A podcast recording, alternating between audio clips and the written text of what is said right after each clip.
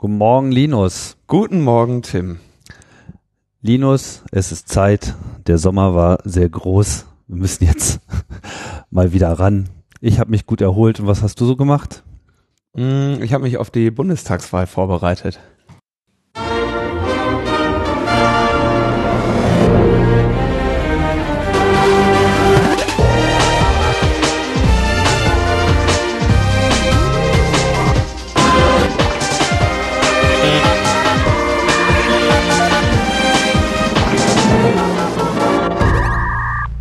Logbuch Netzpolitik Nummer 228. Und wie sagt man so schön, wir sind wieder da. Ich denke, ja, ja Nach deine, einer- deine nach Stimme einer- ist auch wieder da. Nach einer geringfügigen, genau, Sprechpause, die ich ja äh, leider einzuhalten hatte. Aber das hat eigentlich auch ganz, ganz gut getan. So, jetzt äh, fühle ich mich eigentlich wieder ganz, ganz gut. Bin wieder dabei, sozusagen. Das freut mich. Ja. Wie geht's deiner Stimme? Das klingt normal, ne? Ist noch ich nicht habe dich so lange nicht gehört. Ich weiß. das ich gar nicht mehr, ne? Ja. Tja. Du musst dir halt die ganzen alten Folgen jetzt nochmal nachhören. Aber es ist so, dass die, ähm, also die Stimme vom Tim muss geschont werden. Und äh, aus diesem Grund haben wir heute zwei Gäste im Studio so, und zur, zur Unterstützung. Und wir, Tim fuchtelt auch hier gerade noch wild an seinem Setup rum. Deswegen übernehme ich jetzt mal kurz die Vorstellung der Gäste. Und zwar haben wir einmal bei uns hier den Martin, Martin Schiersich. Ja, hallo, freut mich, dass ich heute bei euch sein darf. Willst du dich mal grob kurz vorstellen? Ja, gerne. Also ich bin ähm, aus Darmstadt, mache IT-Sicherheit so ein bisschen, aber eher nebenbei. Einfach interessierter Bürger, der sich die Wahlen angeschaut hat und jetzt heute bei Linus gelandet ist. Und unser zweiter Gast, also das, ich glaube, das mit dem interessierter Bürger, das ist echt ein geiles Konzept. Also im Vergleich, es gibt besorgte Bürger und Interessierte, ja. Also wir sind auf jeden Fall interessierte Bürger. Und äh, Thorsten ist hier, Thorsten Schröder. Hallo. Ja, schön, dass ich heute hier sein darf. Du machst auch das mit der IT-Sicherheit, ne? Ja, ich mache gerne Sachen kaputt. Auf alles draufhauen, was bei drei nicht auf Bäumen ist. So sieht das aus. Ja. Seit langer Zeit äh, im Chaos Computer Club aktiv und ähm, ich denke auch ähm, immer mal wieder bei Veröffentlichungen des Chaos Computer Clubs mit dabei. Und über eine solche wollen wir heute reden. Genau, heute ist nämlich ähm, sozusagen kein normales Programm, sondern äh, wir machen heute, wie nennen wir das immer, ein Spezial. Oder anders ausgedrückt, wir haben einen Fokus auf einem äh, bestimmten Thema und wie es schon anklang, wollen wir uns mal so ein bisschen äh, auf die Bundestagswahl vorbereiten, beziehungsweise du hast dich ja schon sehr intensiv auf die Bundestagswahl äh, vorbereitet. Na, wir alle drei in den Genau. letzten Wochen und Monaten.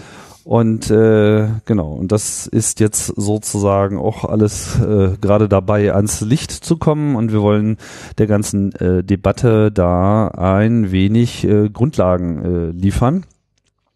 Ja, worum äh, geht's? Es geht um Computer und Wahlen. Das war ja hier schon sehr oft ein Thema und ist ja auch so ein klassisches CCC-Thema immer schon gewesen, wobei der Fokus halt zunächst einmal in den ersten Jahren so auf den Wahlcomputern zum eigentlichen Abstimmen lag, so dass man sozusagen Rechner explizit benutzt, um ähm, Wahlergebnisse, also Wahlvorgänge zu erfassen, beziehungsweise die konkrete Stimmabgabe zu erfassen. Das ist ja nun schon äh, insofern eine Weile Geschichte, als das sehr gut dargelegt werden konnte, warum das eine verdammt schlechte Idee ist. Und das haben wir auch hier bei Logbuch Netzpolitik schon mehrfach immer wieder noch ein weiteres Mal betont. Spätestens immer dann, wenn wieder irgendjemand aus der Ecke kommt und der Meinung ist, das wäre doch eine ganz tolle Idee und die Zukunft und überhaupt und es kann doch nicht sein, das und was halt für Argumente halt immer wieder kommen. Aber, äh, nicht wahr? Ihr wisst ja alle mittlerweile, das äh, mit der Stimmabgabe und den Computern ist eine verdammt schlechte Idee, schlicht und ergreifend, weil sich halt ein Computer nicht äh, in die Karten schauen lässt. Das habe ich übrigens am 2. September vor wenigen Tagen noch in ähm, Paderborn zu, bei einer Ausstellungseröffnung im Heinz-Nixdorf-Forum äh, noch einmal in einem kurzen Vortrag äh, ausgeführt. Den, äh, den habe ich auch aufgezeichnet und veröffentlicht und ihm nachher den schönen Titel gegeben, Denken First, Digital Second. äh, Link äh, packe ich, Link packe ich mal in die Show Notes. Ja, Genau, ja, es muss halt dann auch äh, immer wieder gesagt werden, so, nicht? Also dieses äh, merkwürdige Verständnis, dass, dass alles, was irgendwie Zukunft bedeutet, automatisch zwangsläufig auch immer digital äh, oder digitalisiert sein muss, das äh, ja lässt sich halt nicht so einfach austreiben. Gut, dann ist halt also die Frage, worüber reden wir denn dann noch? Heute wollen wir mal den Fokus legen auf einen bisher weniger diskutierten und weniger beleuchteten Teil der Wahl nämlich das, was eigentlich nach Schließung des Wahllokals passiert. Also nicht die eigentliche Stimmabgabe, sondern die äh, ja das Zusammenfassen, das Tabulieren, aber auch das Weiterleiten, Melden von äh, Ergebnissen. Und das ist halt, wie wir hier auch schon vor einigen Folgen schon mal ausführlicher diskutiert haben, ja auch so etwas, wo Leute ganz gerne mal den PC booten. Ähm, wir hatten ja hier schon mal äh, unter anderem die Software IVU äh, Elect äh, auch schon äh, ein, zwei Mal, glaube ich, erwähnt. Ja, und das äh, ist der Grund, warum sozusagen jetzt hier auch so viele äh, Sicherheitsexperten zusammensitzen. Es geht also um, was ist denn der, der passende Oberbegriff eigentlich? Ich glaube, die äh, Herstellerbezeichnung ist äh, Organisation, Erfassung und Auswertung von Wahlen. Durchführung und Auswertung. Ja, oh. und Intransparenz. ähm, also um, um das Problemfeld vielleicht einmal grob zu umreißen, du, du entscheidest dich eine Wahl zu machen, also eine Bundestagswahl. Ähm, man ist erstaunt, wie viele ähm, Wahllokale es dann in Deutschland gibt. Ja, also, ähm, die Zahl, die mir da immer noch unbegreiflich ist, dass das bundesweit 70.000 sind. 70.000 äh, irgendwelche Schulen, Kindergärten und so, die dann da von den Wahlhelfern gesquattet werden. Findest du das so viel? Also ich meine, in so etwas dichteren Gegenden, da hast du ja alle paar Straßen ein Wahllokal, weil da einfach viele Leute wohnen, weil du kannst in so einem Wahllokal natürlich nur eine begrenzte Zahl von Leuten durchschleusen pro Tag und dementsprechend äh, skaliert sich das. Also ja, aber weißt du, diese Wahlen, die sind, ähm, die sind ja auch immer sonntags so früh, ne? Und ich bin ja eher nachtaktiv. Und deswegen mache ich das in der Regel per Briefwahl. Also ich, so, so. Ich habe mir so das längere her, dass ich mir so ein Wahllokal angeschaut habe. Da kannst aber, du doch die Demokratie gar nicht erleben. Aber 70.000, eine große Zahl mit mehreren Nullen, ja, äh, diese, da sind, werden ja überall diese Zettel dann abgegeben. Dafür hat der Chaos Computer Club ja mit längerem Engagement jetzt schon gesorgt, dass äh, technische Wahlgeräte in der Regel nicht mehr zum Einsatz kommen. Wahlcomputer heißen die natürlich korrekt. Ähm, und jetzt muss irgendwie, am Ende muss ja aus diesem, aus diesem wirklich großen Stapel Papier, der über die Bundesrepublik verteilt ist, ähm, ein Balken in der Tagesschau werden. Und wir reden im Prinzip im weitesten Sinne von, von diesem Prozess, der ähm, mit dem Kreuzchen anfängt, mit dem Blatt Papier weitergeht und dann äh, in die digitale Sphäre früher oder später übertragen wird und dann einer Übertragung oder Auswertung äh, zugeführt wird. Richtig, Martin? Ja, richtig. Also es sind mehrere Meldewege, wie sich das korrekt nennt, die dann von den Wahllokalen in die Gemeinden, an den Kreis, an das Land und dann später letztendlich beim Bundeswahlleiter enden. Ja, und diese Meldewege, die sind vielfältig und wirr. Ja, die, die, das Wirre kommt daher, dass das einmal, ich glaube, der Bundeswahlleiter, ich weiß gar nicht, was dessen Funktion ist, weil die Wahl wird angeordnet von Innenminister und äh, Bundestagspräsident, habe ich jetzt irgendwie gesehen. Bundeswahlleiter weiß ich nicht, der sagt am Ende, yo, how, es wurde ja, der gewählt. Bundes, der Bundeswahlleiter muss sich natürlich äh, vor der Wahl von den Erziehungsgeräten oder der ordnungsgemäßen Funktion der Erziehungsgeräte überzeugen lassen. ähm, aber de, der quasi wie der Ablauf in den einzelnen Bundesländern stattfindet, das ist durch die, jeweiligen Landeswahlleiter geregelt. Das heißt, ähm, das hat uns jetzt in den letzten Wochen und Monaten auch ein bisschen Kopfschmerzen bereitet, weil das so ein Pudding war, der an die Wand genagelt werden musste und ähm, es sich quasi von Bundesland zu Bundesland und dann auch nochmal im Einzelnen zwischen den äh, Gemeinden oder Kreisen unterscheiden kann, wenn ich das richtig erinnere. Richtig, ich kann das exemplarisch mal für Hessen äh, erläutern, wie so eine Meldung aussieht, Meldeweg, was passiert, wenn um 18 Uhr die äh, Wahllokale schließen. Das kann man nachlesen in der Wahlordnung, Bundeswahlordnung. Ähm, da beginnt zunächst die Auszählung im Wahllokal. Da wird die Wahlniederschrift erstellt. Alles mit Bleistift und Papier, zumindest überwiegend. Diese Wahlniederschriften ähm, werden in den Wahllokalen erstellt. Ähm, bevor diese Wahlniederschriften dann weiter verschickt oder transportiert werden, geht eine Schnellmeldung raus. Diese Schnellmeldung wird meist telefonisch an die Gemeinde abgesetzt. Dort sitzt der Wahlleiter der Gemeinde und empfängt die Schnellmeldung. Schnellmeldung deshalb, weil das nicht die amtlichen Ergebnisse sind, sondern die vorläufigen, damit wir schnellstmöglich eine, eine Art Wahlergebnis haben, bis dann ein paar Tage später das amtliche Wahlergebnis vorliegt. Also diese Schnellmeldungen gehen von den Wahllokalen auf die Gemeinde, von der Gemeinde dann an die Wahlkreise, äh, werden aggregiert und gesammelt und dann an das Land, also den Landeswahlleiter, das Statistische Landesamt in Hessen. Die geben diese Ergebnisse, die gesammelten Ergebnisse aller Wahlkreise in Hessen, immer noch die Schnellmeldung dann an den Bundeswahlleiter weiter.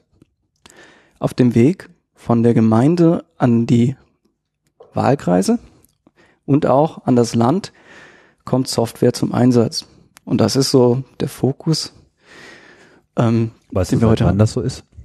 Ähm, schon lange. Also diese Software wird schon seit über 30 Jahren entwickelt, die wir hier analysiert haben. Es gibt da viele Produkte. Das macht jedes Land so für sich und teilweise auch jede Gemeinde und jeder Wahlkreis so ein bisschen. Aber schon sehr lange geht das so, ja. Auf Bundesebene wird dann wieder eine andere Software eingesetzt und die kennen wir alle. Das ist dieses IVU-Elect-Programm. Das hatten wir ja, da hatten wir ja schon gehört davon. Aber auf dieser unteren Ebene kommt was Einsatz, zum Einsatz? Also auf Landesebene kommt beispielsweise in Hessen das Programm PC-Wahl in der Version 10 zum Einsatz. PC-Wahl ist quasi das, was IVU Elect in den Niederlanden oder bei uns auf Bundesebene ist, einfach nur für die Länder. Und PC-Wahl ermöglicht es dem Wahlamtleiter der Gemeinde, die Schnellmeldungen aus den Wahllokalen zu erfassen, zu sammeln, weiterzuleiten an die Wahlkreise und dann auch von dort an den Landeswahlleiter. Der hat dann so ein, so ein Windows-Eingabefenster vor sich und da sind dann seine, sagen wir mal, seine sieben, seine sieben Wahllokale aufgelistet und dann rufen die an und sagen, hier ist der Jörn aus dem, aus dem Wahllokal Grundschule am Weiher, ja, und jetzt lese ich dir mal hier vor, na, wer gewonnen hat, Punktestand. und ähm, der tippt das dann, der tippt das dann eben ein in so eine Maske und wenn er seine Wahlkreise fertig hat, dann sagt er Meldung, Meldedatei erstellen. Und dann schickt er die an das, äh, schickt er die halt an die nächste Ebene weiter. Richtig, das ist wie so eine Pyramide, von unten nach oben. Und ähm, auf der Länderebene wird diese Software eingesetzt, über die wir heute reden. Das geht dann auch weiter auf die höhere Ebene und es wird halt immer weiter zusammengefasst. In Hessen kommt dieses PC-Wahlprogramm zum Einsatz. In anderen Bundesländern kommen andere Programme zum Einsatz. Teilweise gibt es auch sehr raffinierte Dinge wie in München. Da gibt es sogar eingebauten Chat zwischen dem Wahllokal und dem Wahlamt der Gemeinde. Also es gibt da sehr viele verschiedene Dinge. WhatsApp. Mhm. So eine Art Social Network. Ja, richtig. Ja. Für Wahlteilnehmende. Mhm. Ähm, Wichtig ist hierbei äh, noch ein Punkt, der, der glaube ich für, die, für den Rest der Sendung noch eine, eine wichtige Rolle spielt. Ähm, je weiter das nach oben geht, umso mehr ähm, muss die Software ähm, im Prinzip die von dem Statistischen Landesamt gemachten Vor Vorgaben umsetzen.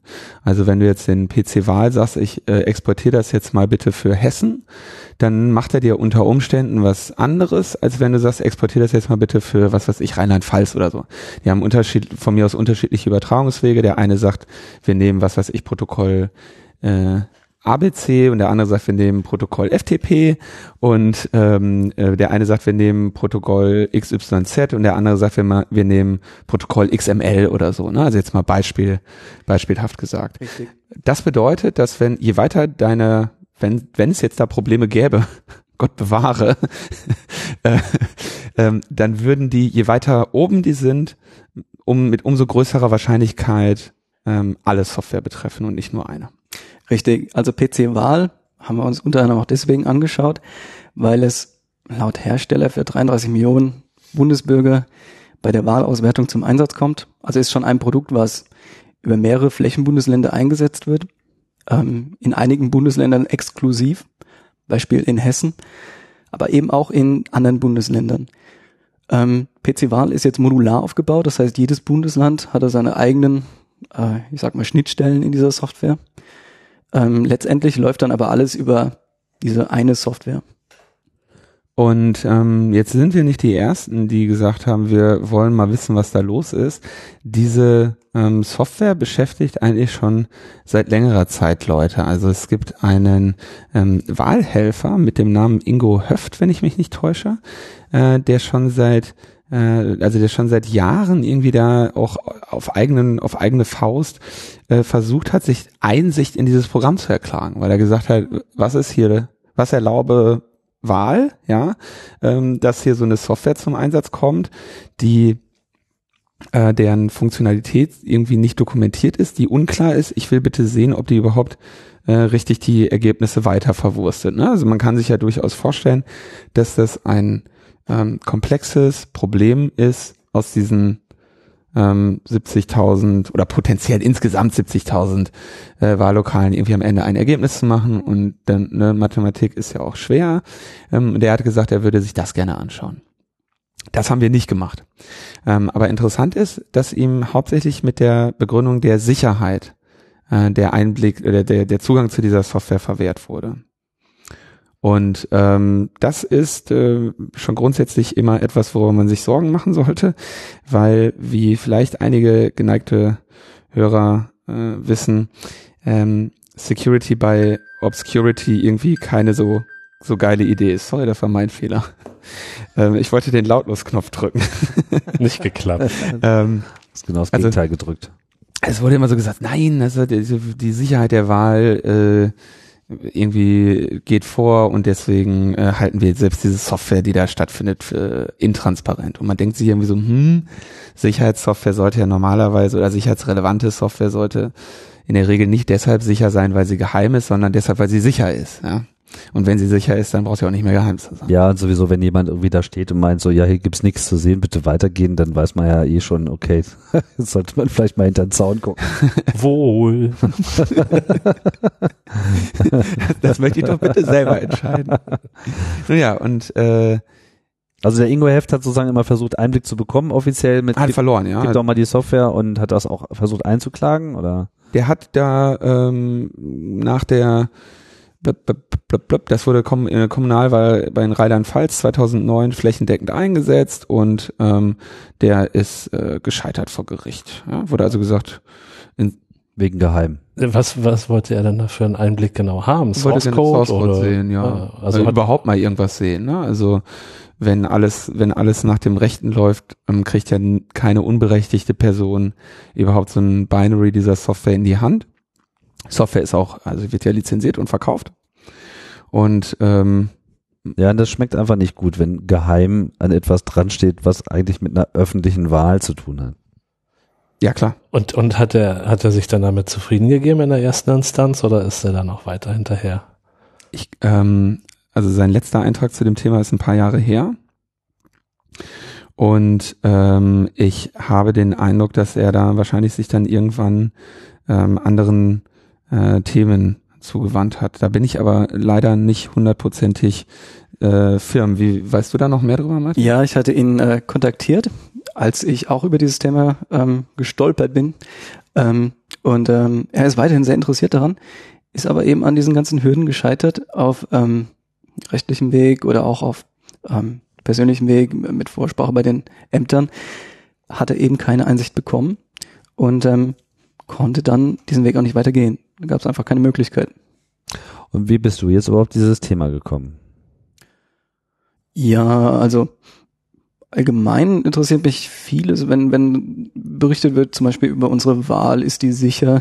Ähm, äh, da habe ich mir schon Gedanken gemacht, was passiert denn eigentlich, wenn wir gewählt haben, diese Auswertung, das geht doch heute sicher digital, zumindest digital unterstützt. Und da hatte ich da ein bisschen Zeit und Muße und habe mal im Internet recherchiert, was denn bei mir in Hessen da so passiert, in Darmstadt. Und ähm, bin dann auf ja, merkwürdige Dinge gestoßen, die da im Hintergrund passieren. In Hessen wird ja, wie gesagt, ähm, PC-Wahl eingesetzt und ähm, PC-Wahl wird eben nicht von den Gemeinden, den Wahlämtern betreut, sondern das ist ja heutzutage alles ausgelagert an kommunale Rechenzentren, ähm, IT-Dienstleister, die das machen. Also in Darmstadt selber wusste man gar nicht, wie diese Software so eingesetzt wird. Und man hat mich dann verwiesen auf den IT-Dienstleister in Hessen. Die Co- Ecom 21. Richtig, Ecom 21, ähm, hervorgegangen aus dem Gebietsrechenzentrum, äh, ich meine Kassel und noch einem anderen Zusammenschluss.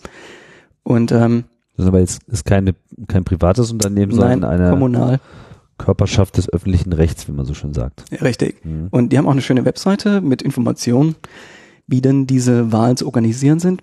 Äh, richtet sich vornehmlich an Wahlämter und ähm, da sind allerlei Dateien veröffentlicht und Informationen, die eigentlich, wie wir erfahren haben, gar nicht öffentlich sein sollen oder dem gemeinen Bürger so nicht zur Verfügung gestellt werden auf Nachfrage. Aber dort lag so einiges rum und ich habe mir das angesehen und äh, Erstaunliches entdeckt.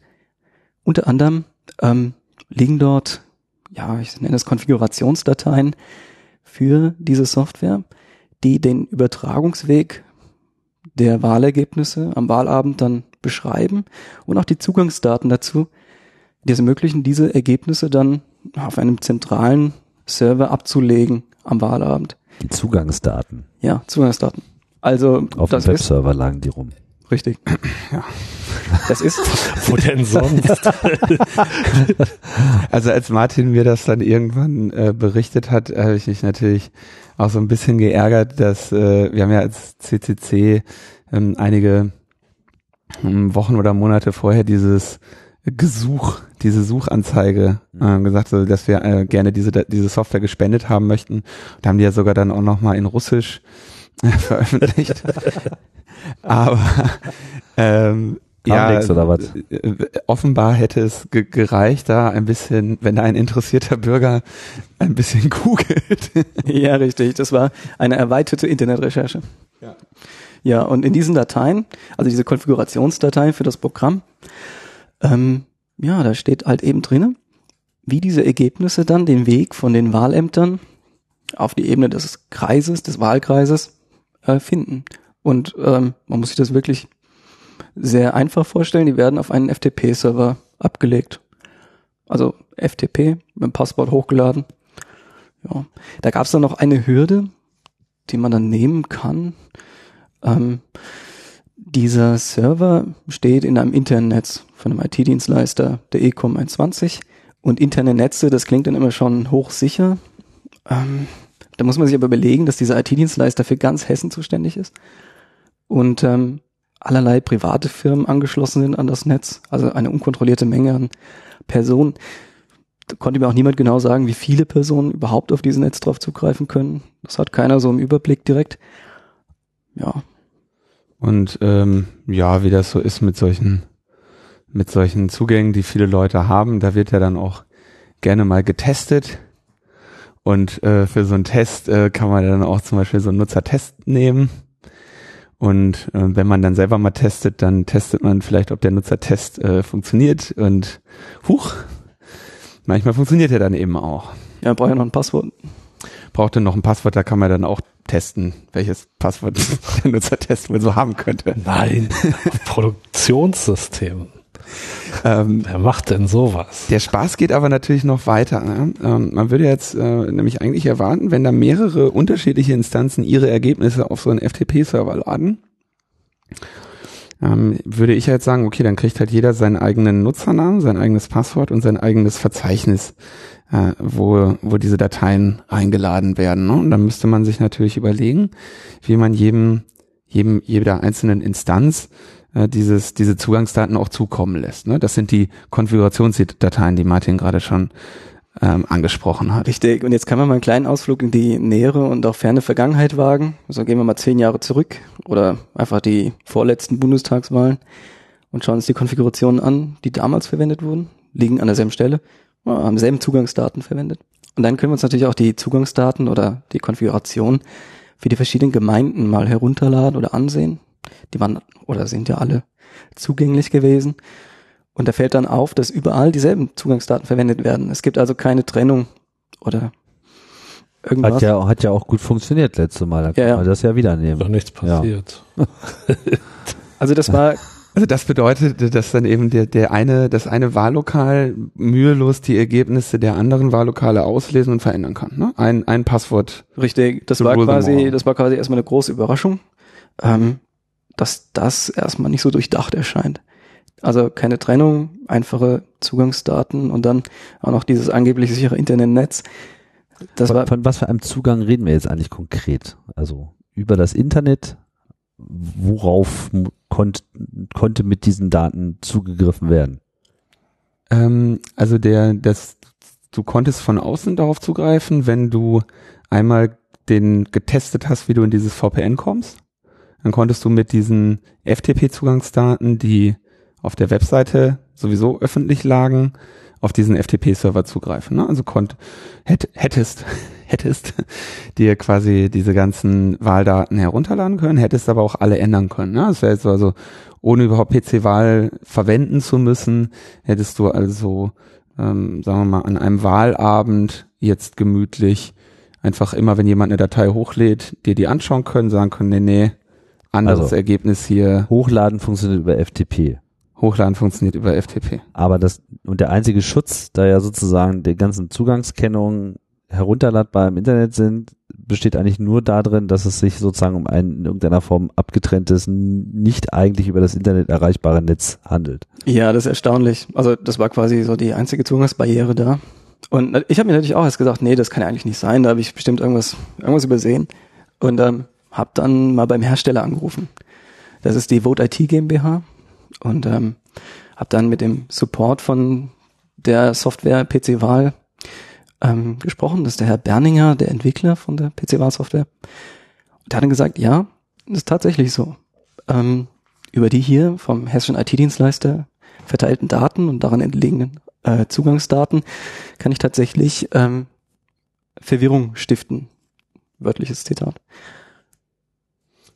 Verwirrung stiften würde in diesem Fall bedeuten, äh, die Wahl zu manipulieren. Ne, das würde uns ja alle verwirren. Ne? Ja.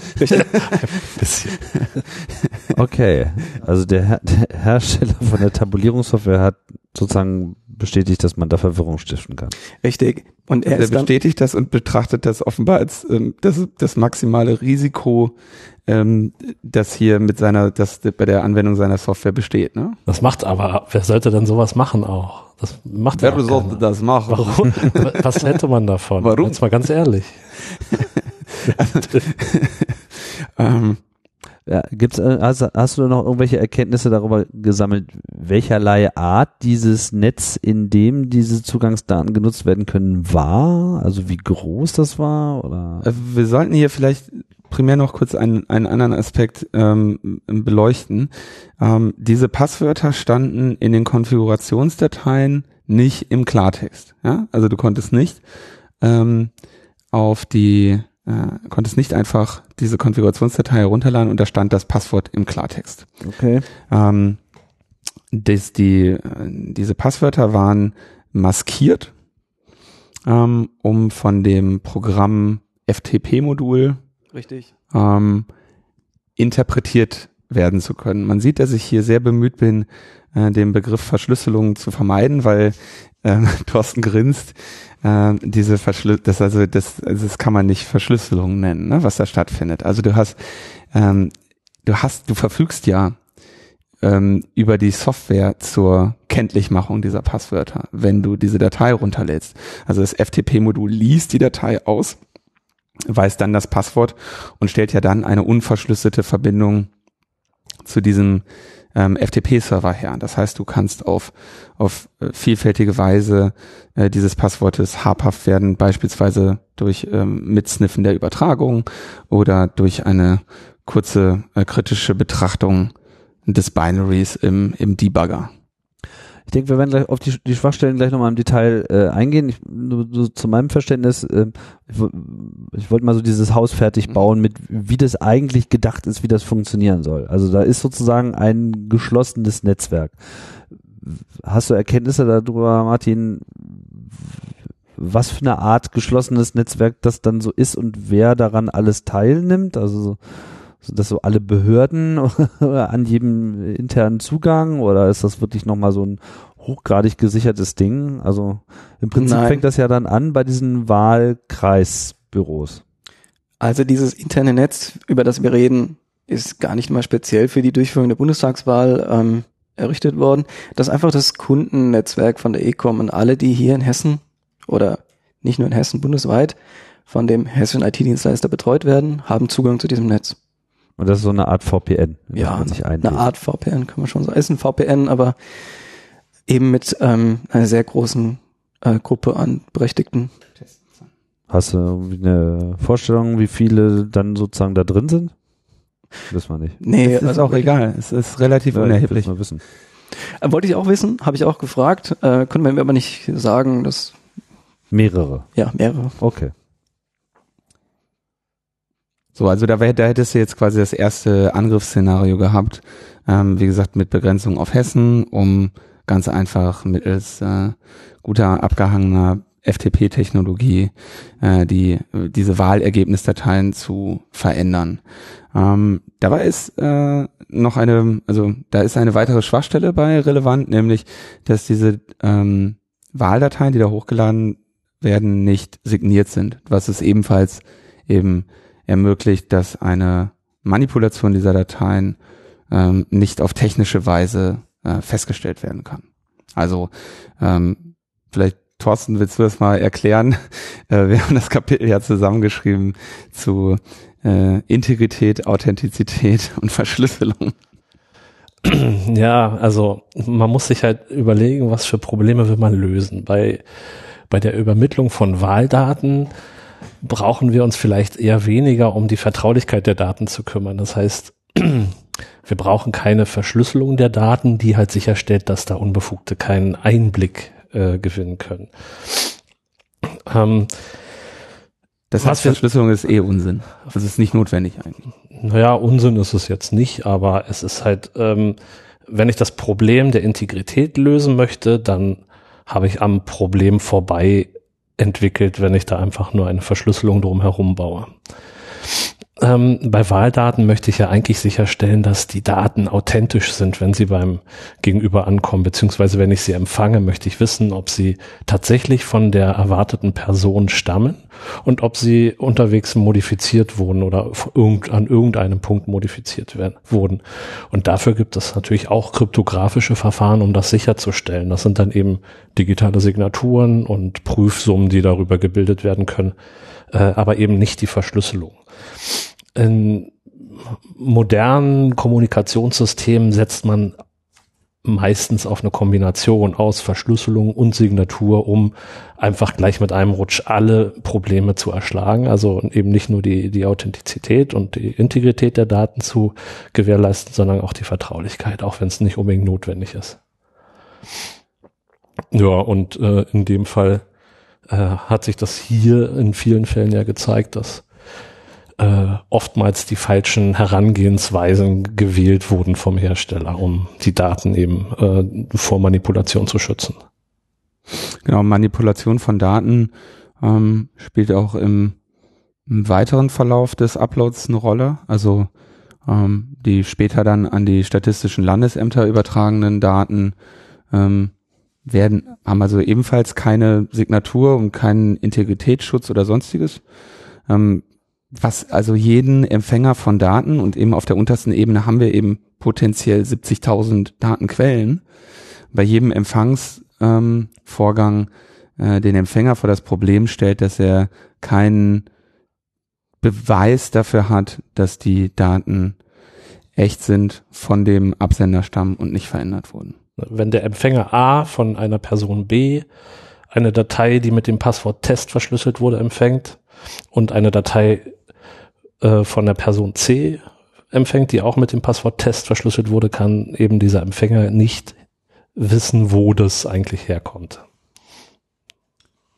Und das ist ein fundamentales Problem für äh, für diesen Wahlablauf hier. Ja. Ja, also das ist eben vor allen Dingen, wenn man, wenn man dann eben diesem Irrtum aufgesessen ist, dass wenn eine Datei verschlüsselt ist, dass man sie dann nicht manipulieren kann. Ne? Wenn ich das Passwort kenne, äh, die für die Verschlüsselung genutzt wurde, dann kann ich ja eine Datei herstellen, die anderen Inhalt hat, aber trotzdem korrekt verschlüsselt wurde.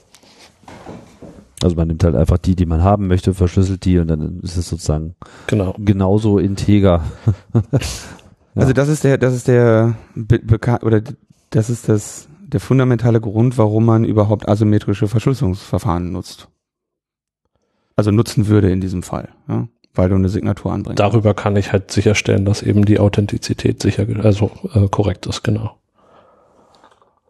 Ja, und ähm, dieses Problem mh, hat sich dann noch in weitere, ein bisschen weiter ausgebreitet, nachdem ähm, Martin ähm, diese Probleme dem in Hessen gemeldet hat, äh, wurden da ähm, laut Betreiber Maßnahmen ergriffen, um das zu Wem, lösen. wem hast du die denn gemeldet? Ich hatte direkt mit dem Hersteller in, tatsächlich mit dem Herrn Berninger ein Telefongespräch und ihm das so berichtet. Und er hat dann äh, Schritte eingeleitet, die ähm, den IT-Dienstleister kontaktiert. Und ähm, dann lag das wieder der Ball in Hand des IT-Dienstleisters in Hessen, der Ecom, da jetzt an den Stellschrauben zu drehen. Als erstes hat man natürlich diese öffentlichen ähm, Zugangsdaten aus diesen Konfigurationsdateien entfernt. Also man hat diese Dateien alle vom Netz, zumindest versucht, alle vom Netz zu nehmen. Das hat dann zwei Anläufe gebraucht. Mm, Dann wurde überlegt, ähm, ob das jetzt ausreicht. Wir haben ja schon gesagt, dass ähm, die Daten äh, ja verschlüsselt waren. Dazu brauchte man ja in der Tat das Originalprogramm oder Teile der Originalsoftware, um das zu entschlüsseln. Die wurden auch aus dem Netz genommen, aber auch nur zum Teil. Damit wurde es also schon mal auf Seiten des IT-Dienstleisters abgehakt. Wir haben das jetzt gelöst und dann wurde noch versprochen, ähm, wir schauen mal, dass wir diese FTP-Sache sicherer machen, dass wir SFTP einsetzen und auch, vielleicht kriegt dann jede Gemeinde ein eigenes Passwort. Ja, Jede, jede, Fortschritt jede ist Gemeinde, nicht aufzuhalten. Jede Gemeinde ihr eigenes Pass. jeder, jeder Irre. ein Kreuz. Was das kostet. Also, ähm, naja, dass jede Gemeinde ein eigenes Passwort und ihr eigenes Gefängnis auf dem FTP-Server kriegt, ähm, würde ich sagen, ist jetzt so eine Mindestvoraussetzung.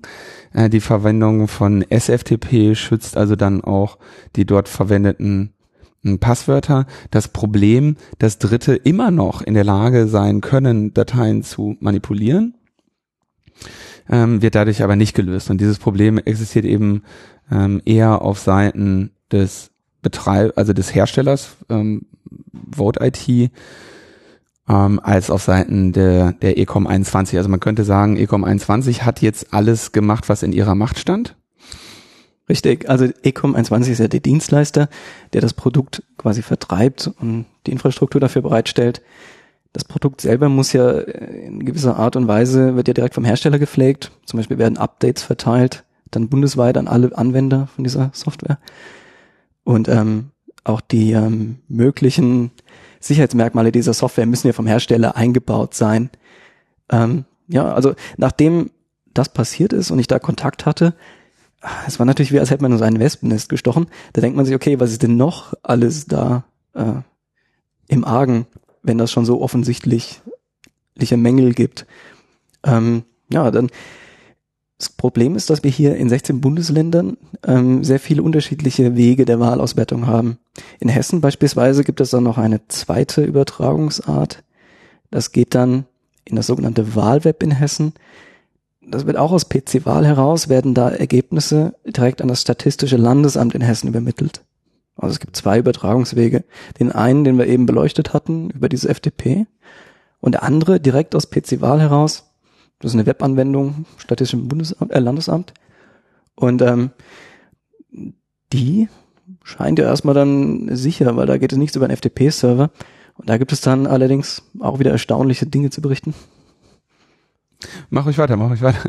ja, gut, ähm, dann ähm, ist uns aufgefallen bei dann einer erweiterten Internetrecherche, die ein bisschen ausgedehnt wurde, dass ähm, dieser Server, der die Updates für PC-Wahl bereitstellt, mh, ja, das ist ein 1 und 1 Shared Web Host. Also das ist ein ähm, öffentlich äh, zugänglicher Webserver.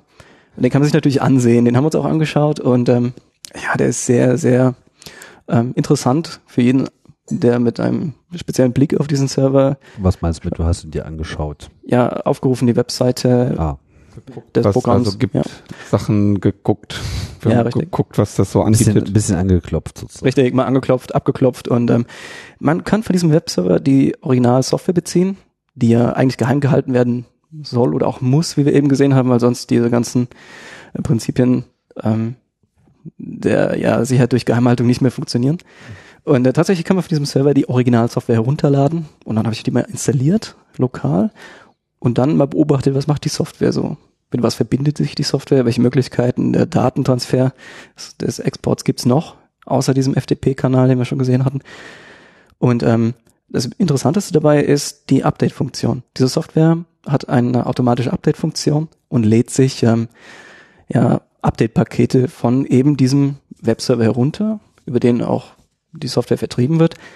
Und ähm, diese Update-Pakete haben ja dieselben Schwachstellen, über die wir jetzt auch eben schon geredet haben, keine Signatur ähm, und auch keine nennenswerte, keinen nennenswerten Schutz vor Manipulation.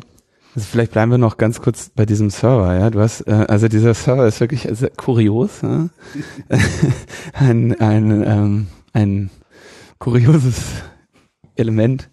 Äh, bei 1 und 1 gehostet auf so einer Büchse, wo 5507 weitere Kunden von 1 und 1 ihre Dateien haben, was jetzt prinzipiell kein Problem ist. Aber das zeigt schon so, weißt du, wenn du für das Bereitstellen der Software die irgendwie kritisch für die Wahlstimmen von 33 Millionen Menschen ist, dir noch nicht mal einen eigenen Server gönnst, ja, sondern dich auf irgendwie so, also ich meine, ich habe eigene Server in der Mehrzahl und die haben, der teilt sich da mit 5.500 Gammlern irgend so ein 1 und 1 Server. Mit ja. dem Volk. Mit, das, genau. Also auf, Bürger, auf, Bürger, Bürgernähe. bürgernah. 5500 potenziellen WLAN. also auf welche Art und Weise wird er geteilt? Wird er sozusagen nur die CPU geteilt oder liegt die Administration komplett dann wiederum beim Dienstleister? Also hat, hat sozusagen der Dienstleister Das ist etwas, was mich da tatsächlich so ein bisschen verwirrt hat. Ähm, also dieser Server Wahlauswertung.de hat schon so seine eigene IP-Adresse. Ähm, aber insgesamt liegen von einer derartigen wahrscheinlich CH-Root-Konfiguration mehrere tausend auf einem, auf einem, auf einer Infrastruktur da. Also es ist jetzt, es geht von den ganzen Schwachstellen, die dieses, die dieser Server aufweist, keine unmittelbare Gefahr für die anderen 5000 Nutzer aus. Das ist schon mal die gute Nachricht. Ja. ähm, Die Frage ist, ob die anderen 5000 Nutzer eine Gefahr für diesen Server darstellen könnten. ähm, Also wäre es möglich, sozusagen innerhalb dieses Systems da auszubrechen? Das wäre überhaupt erstmal die nächste Frage, weil wir waren erstmal damit beschäftigt, davon aus, dafür zu sorgen, dass der Server für sich selbst keine Gefahr darstellt, weil er ähm, eine Reihe an ähm, Schwachstellen aufwies, die es einem Angreifer erlauben, ähm, dort äh, Dateien zu extrahieren und auch Dateien hochzuladen. Was also, das ist Hochzuladen. ja. Also du kommst langsam an den Punkt, ja, dass, ähm, ne, also das ist irgend so Server, der spricht da irgendwie HTTP und jetzt, dann lädt sich Software von da Updates und jetzt hast du da Schwachstellen, wie du da Dateien hinschreiben kannst. So. Ähm, es gibt also jetzt irgendwie so langsam und im Wahlerlass steht drin, bevor hier die, bevor hier irgendeiner wählt, wird die Software geupdatet, ja. Das heißt, dass hier echt, ähm, also die geneigten äh, Hörer wissen langsam, wohin die Reise geht. Ähm, aber Martin, vielleicht willst du mal ganz kurz. Ähm, Ich will noch eine Anmerkung machen. Es wird von den lokalen oder kommunalen IT-Dienstleistern, eigentlich in allen Bundesländern, damit geworben, dass sie in, auf gesicherte Infrastruktur setzen, gesicherte Rechenzentren anbieten.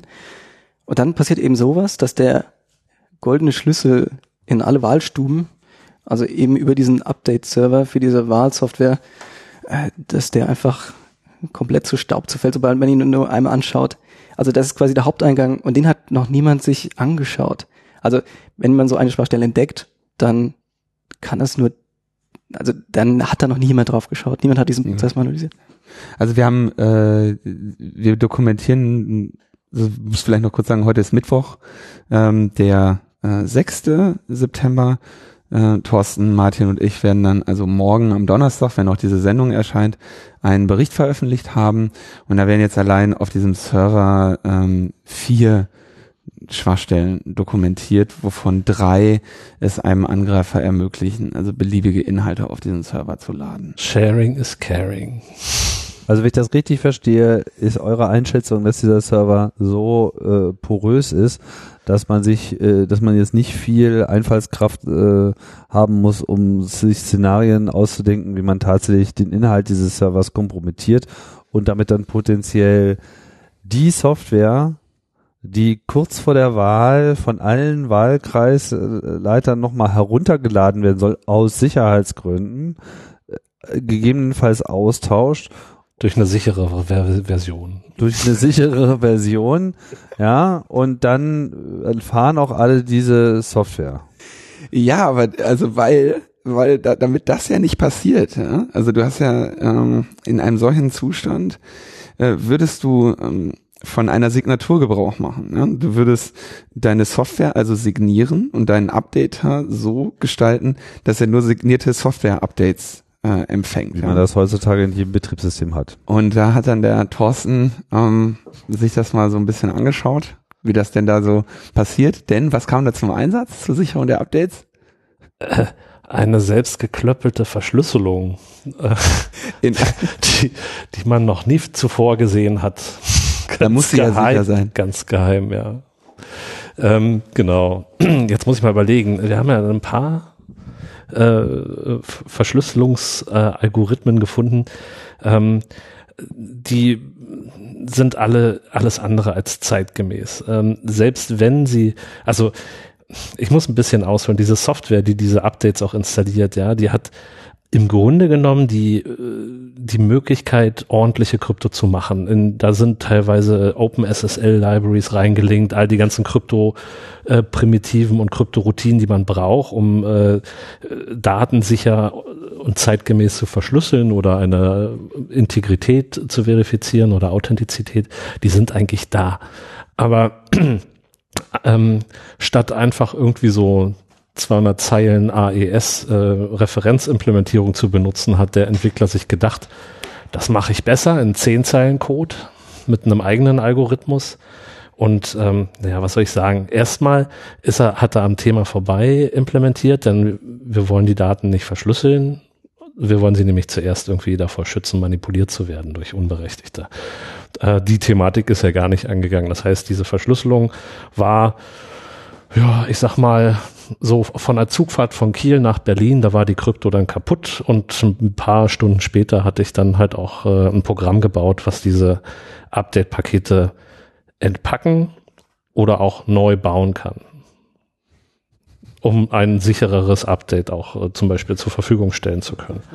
Weil wenn die, wenn die, wenn diese Software sich ja dann mit dem Server verbindet, um Updates zu laden, dann äh, bekommt es ja dieses verschlüsselte Paket und nehmen wir mal an, dieses Paket wäre nicht verschlüsselt, dann würde dieser Update-Mechanismus ja fehlschlagen, weil diese Software eben keine sinnvollen Daten dann da aus dem, aus dem Paket extrahieren kann. Deswegen ist das ganz praktisch, wenn man eben ein, ein Werkzeug hat, wo man diese Pakete auspacken kann, patchen kann und wieder zusammenbauen kann, um sie dann äh, irgendwie auf die äh, Computer zu bringen, die in diesen Wahlkreisen ihren Dienst verrichten. und weil das, weil das, weil diese Software so praktisch ist, haben wir die dann jetzt auch auf GitHub veröffentlicht. Ja, natürlich. ja, ähm, Also um das mal kurz zusammenzufassen, dieses Software-Update lädt eine Datei vom besagten Server herunter, die ist jetzt Airquotes verschlüsselt mit einem selbstgestrickten Algorithmus, so dass da sozusagen ein Passwort verwendet wird, aber es handelt sich hier auch nicht um so eine asymmetrische Verschlüsselung, sondern sozusagen so eine symmetrische, so, ja. Die war, glaube ich, sogar ohne Schlüssel, Ja, ne? ja, das, wir haben da verschiedene Sachen ähm, auf diese Passwörter, die in den Konfigurationsdateien stehen, kommen wir ja vielleicht auch noch zu sprechen. Äh, in diesem Fall tatsächlich äh, war das ein Verschlüsselungsalgorithmus, der äh, ja symmetrisch äh, ohne Key, also einfach nur So, an so wie Buchstaben, so ROT 13, so, so Buchstaben verschieden im fast. Prinzip. Also das So die Richtung. äh, basiert halt auf einem Counter, der halt in dieser Decryption oder Encryption Routine einfach eben modifiziert wird und dann als Key in diese Verschlüsselung einfließt. Ah, aber gab es denn irgendeinen Mechanismus, anhand derer die Software hat feststellen können, dass vielleicht die Datei nicht richtig heruntergeladen wurde oder so? Ähm, Kann ja auch schon mal passieren. Ich weiß jetzt nicht genau, ob die da auch In der Tat, es gibt da verschiedene, also das ist interessant, dem Anbieter ist das anscheinend bewusst, dieses Risiko. Es gibt ähm, eine Prüfsumme, die veröffentlicht ist auf der Webseite, die dieses Update beziehungsweise darin enthaltene Datei haben soll. Allerdings zu dem Zeitpunkt, als wir es angeschaut hatten, gab es noch keine ähm, Beschreibung, wie denn diese Prüfsumme verifiziert werden soll. Ja, aber die Prüfsummen, die beziehen sich dann auf die einzelnen Executables, nicht wahr? Und nicht auf die Update-Pakete. Und das ist natürlich Richtig, richtig. ein Ja. bisschen, ähm, ja, deswegen, also ein Versuch, das Risiko war bekannt, aber Ja. Thorsten, wir haben uns doch gewundert, warum die zweimal gezippt sind. Will der vielleicht gegen, äh, also ZIP-Archive erkennen, würdest du ja eine, einen Bitflip erkennen. Vielleicht ist das, Mhm. das der Grund, warum die nochmal nein, nein, werden? das glaube ich nicht. Das ist einfach nur Es because, gibt also because we can, oder? Also ich weiß auch nicht. Es gibt so einige Sachen, die sich uns, also Ja. vieles hat sich uns nicht so ganz erschlossen, warum das gemacht wird. Ja.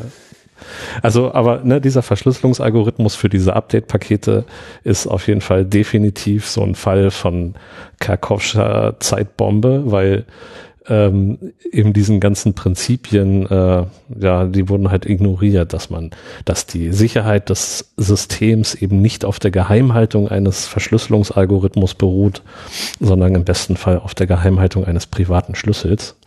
Und äh, in diesem konkreten Fall haben wir nicht mal einen privaten Schlüssel, sondern einfach nur ein paar XORs und ein paar Counter, die inkrementiert werden und das war's. Und all dieses Wissen ne, liegt ja mit dem Update-Programm Das hat jeder. in, Also, der, in der Hand des ja, Nutzers. ne? jeder, jeder, der diese Datei runterladen kann, kann äh, sehr, sehr schnell herausfinden, wie diese Dateien ver- oder entschlüsselt werden. Soweit ich weiß, dient diese Pseudo-Verschlüsselung auch nur dazu, ähm, dem Lizenz äh, gemäßen äh, äh, Verbreitung dieser Software halt äh, Einhalt zu gebieten. Also dass man nur wenn man berechtigt ist, berechtigt ist diese Software installieren kann und updaten kann. Das war, glaube ich, der, der Sinn hinter dieser Verschlüsselung. Ja. Gar nicht mal überlegen. Über, überhaupt kein, kein, kein Schutz vor Manipulation, überhaupt gar nicht vorgesehen. Ne, man kann ja so eine, so eine, so eine Pakete, die können ja an verschiedenen Punkten manipuliert werden. Die können manipuliert werden, wenn sie auf diesem Webserver liegen, der vielleicht von 5000 anderen Benutzern mitgenutzt wird und Schwachstellen aufweist, für die man nicht selber verantwortlich ist.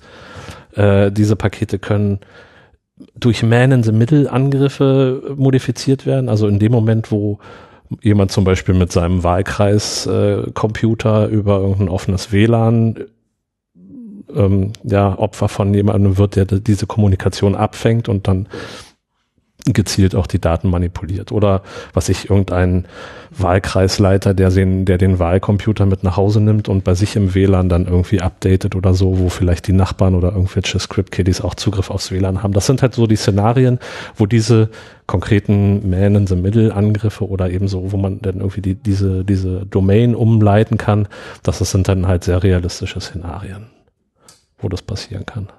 Tja, und mit damit waren wir. Ah, wir haben noch einen anderen gefunden. Also, was heißt gefunden? Wir haben es natürlich nicht ausprobiert, aber es ist ja auch denkbar, gerade weil ja jetzt alle äh, aufgesprungen sind und Panik schieben, dass jetzt hier was gemacht werden muss, kann man natürlich auch äh, E-Mails verschicken als Bundeswahlleiter und an alle Landeswahlleiter schreiben, hier pass mal auf, äh, im Anhang dieser E-Mail ist halt ein Update-Paket, ein ZIP.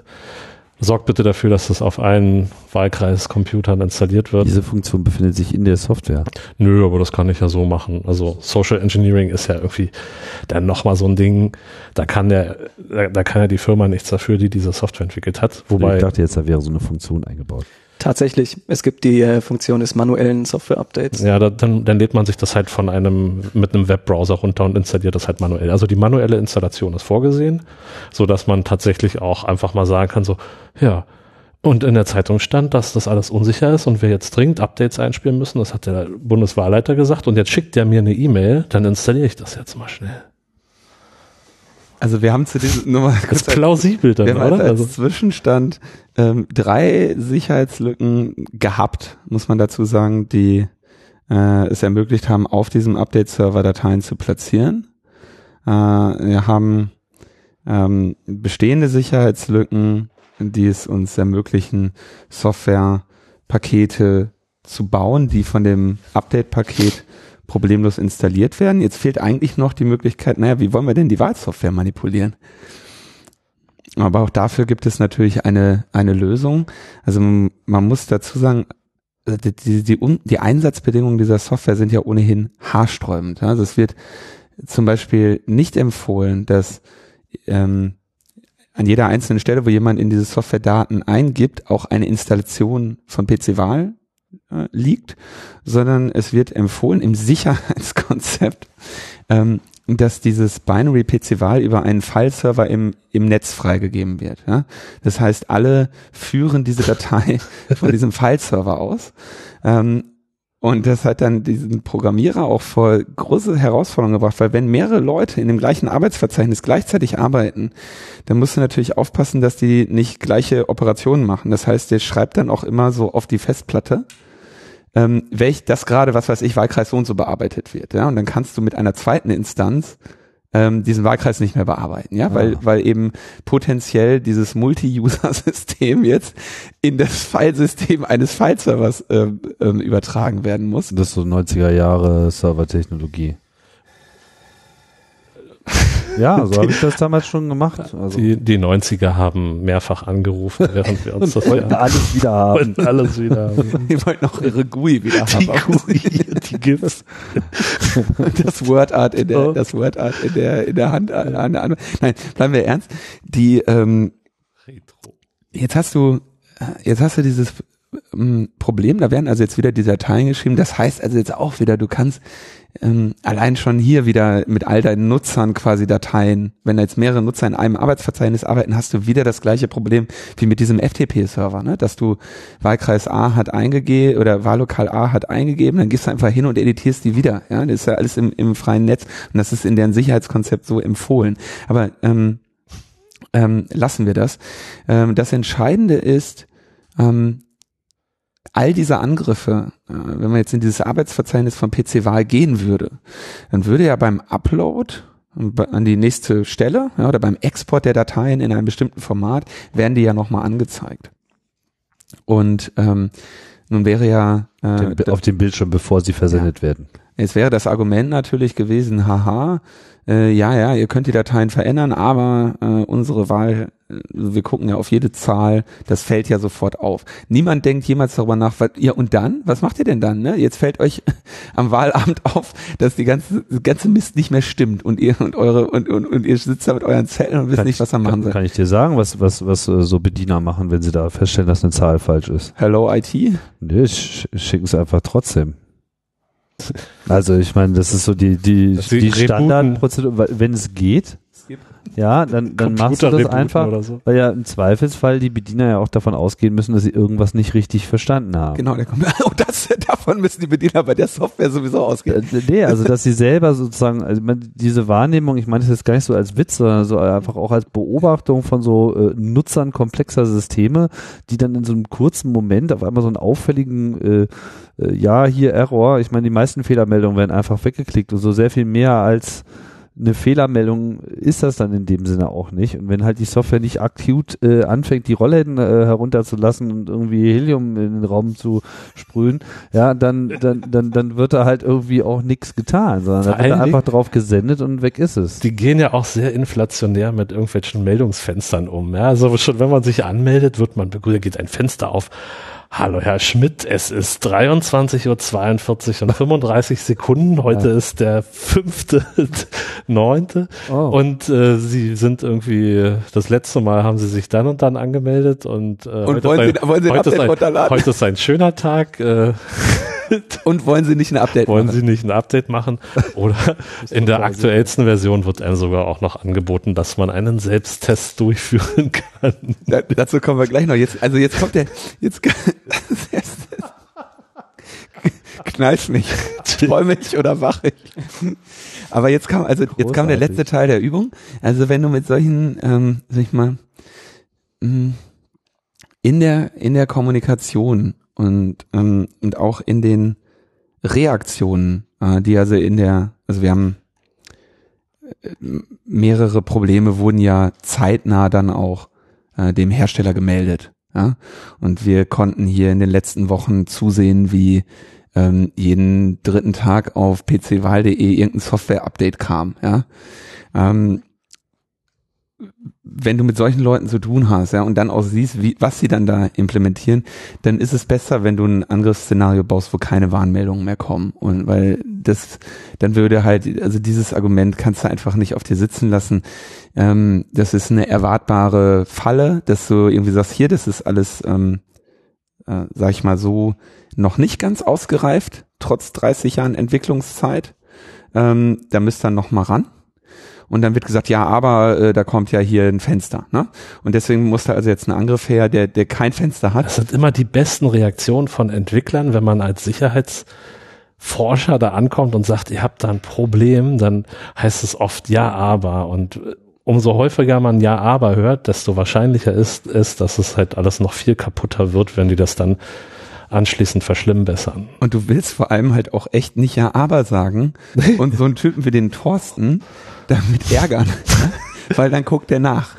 Und das haben äh, Martin und Thorsten dann noch weitergemacht und haben also eine, eine Möglichkeit der Manipulation gefunden.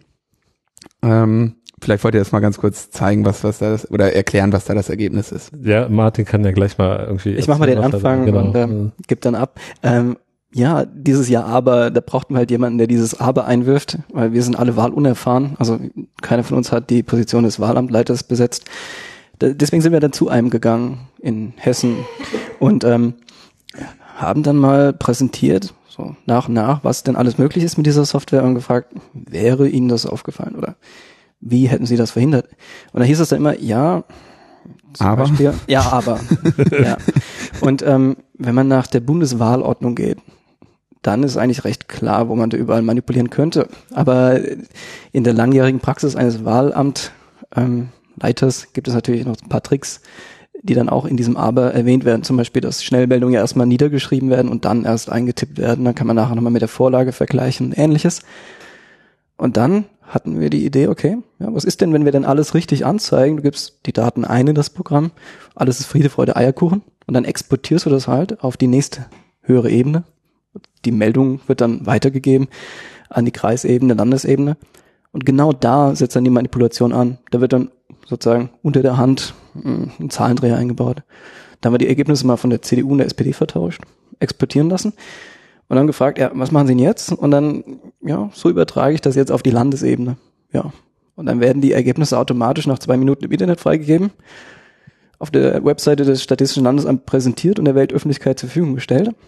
Und unbemerkt äh, waren diese Dateien Zahlendreher eingebaut. Wie hast du jetzt diese Dreher äh, her? Das ist genau das Szenario, über das wir vorhin geredet hatten, dass wir diese Updates angreifen. Also Also so bringen wir das Update an. Ne? Der entscheidende Punkt ist erstmal, wie ist das Binary verändert worden, dass es die ganze Zeit die richtigen Ergebnisse anzeigt und erst beim Export die Dateien ändert. Also Das ist ja kein großes Problem, weil dieses PC-Wahl sehr modular aufgebaut ist und jedes Bundesland hat seine eigene Exportschnittstelle.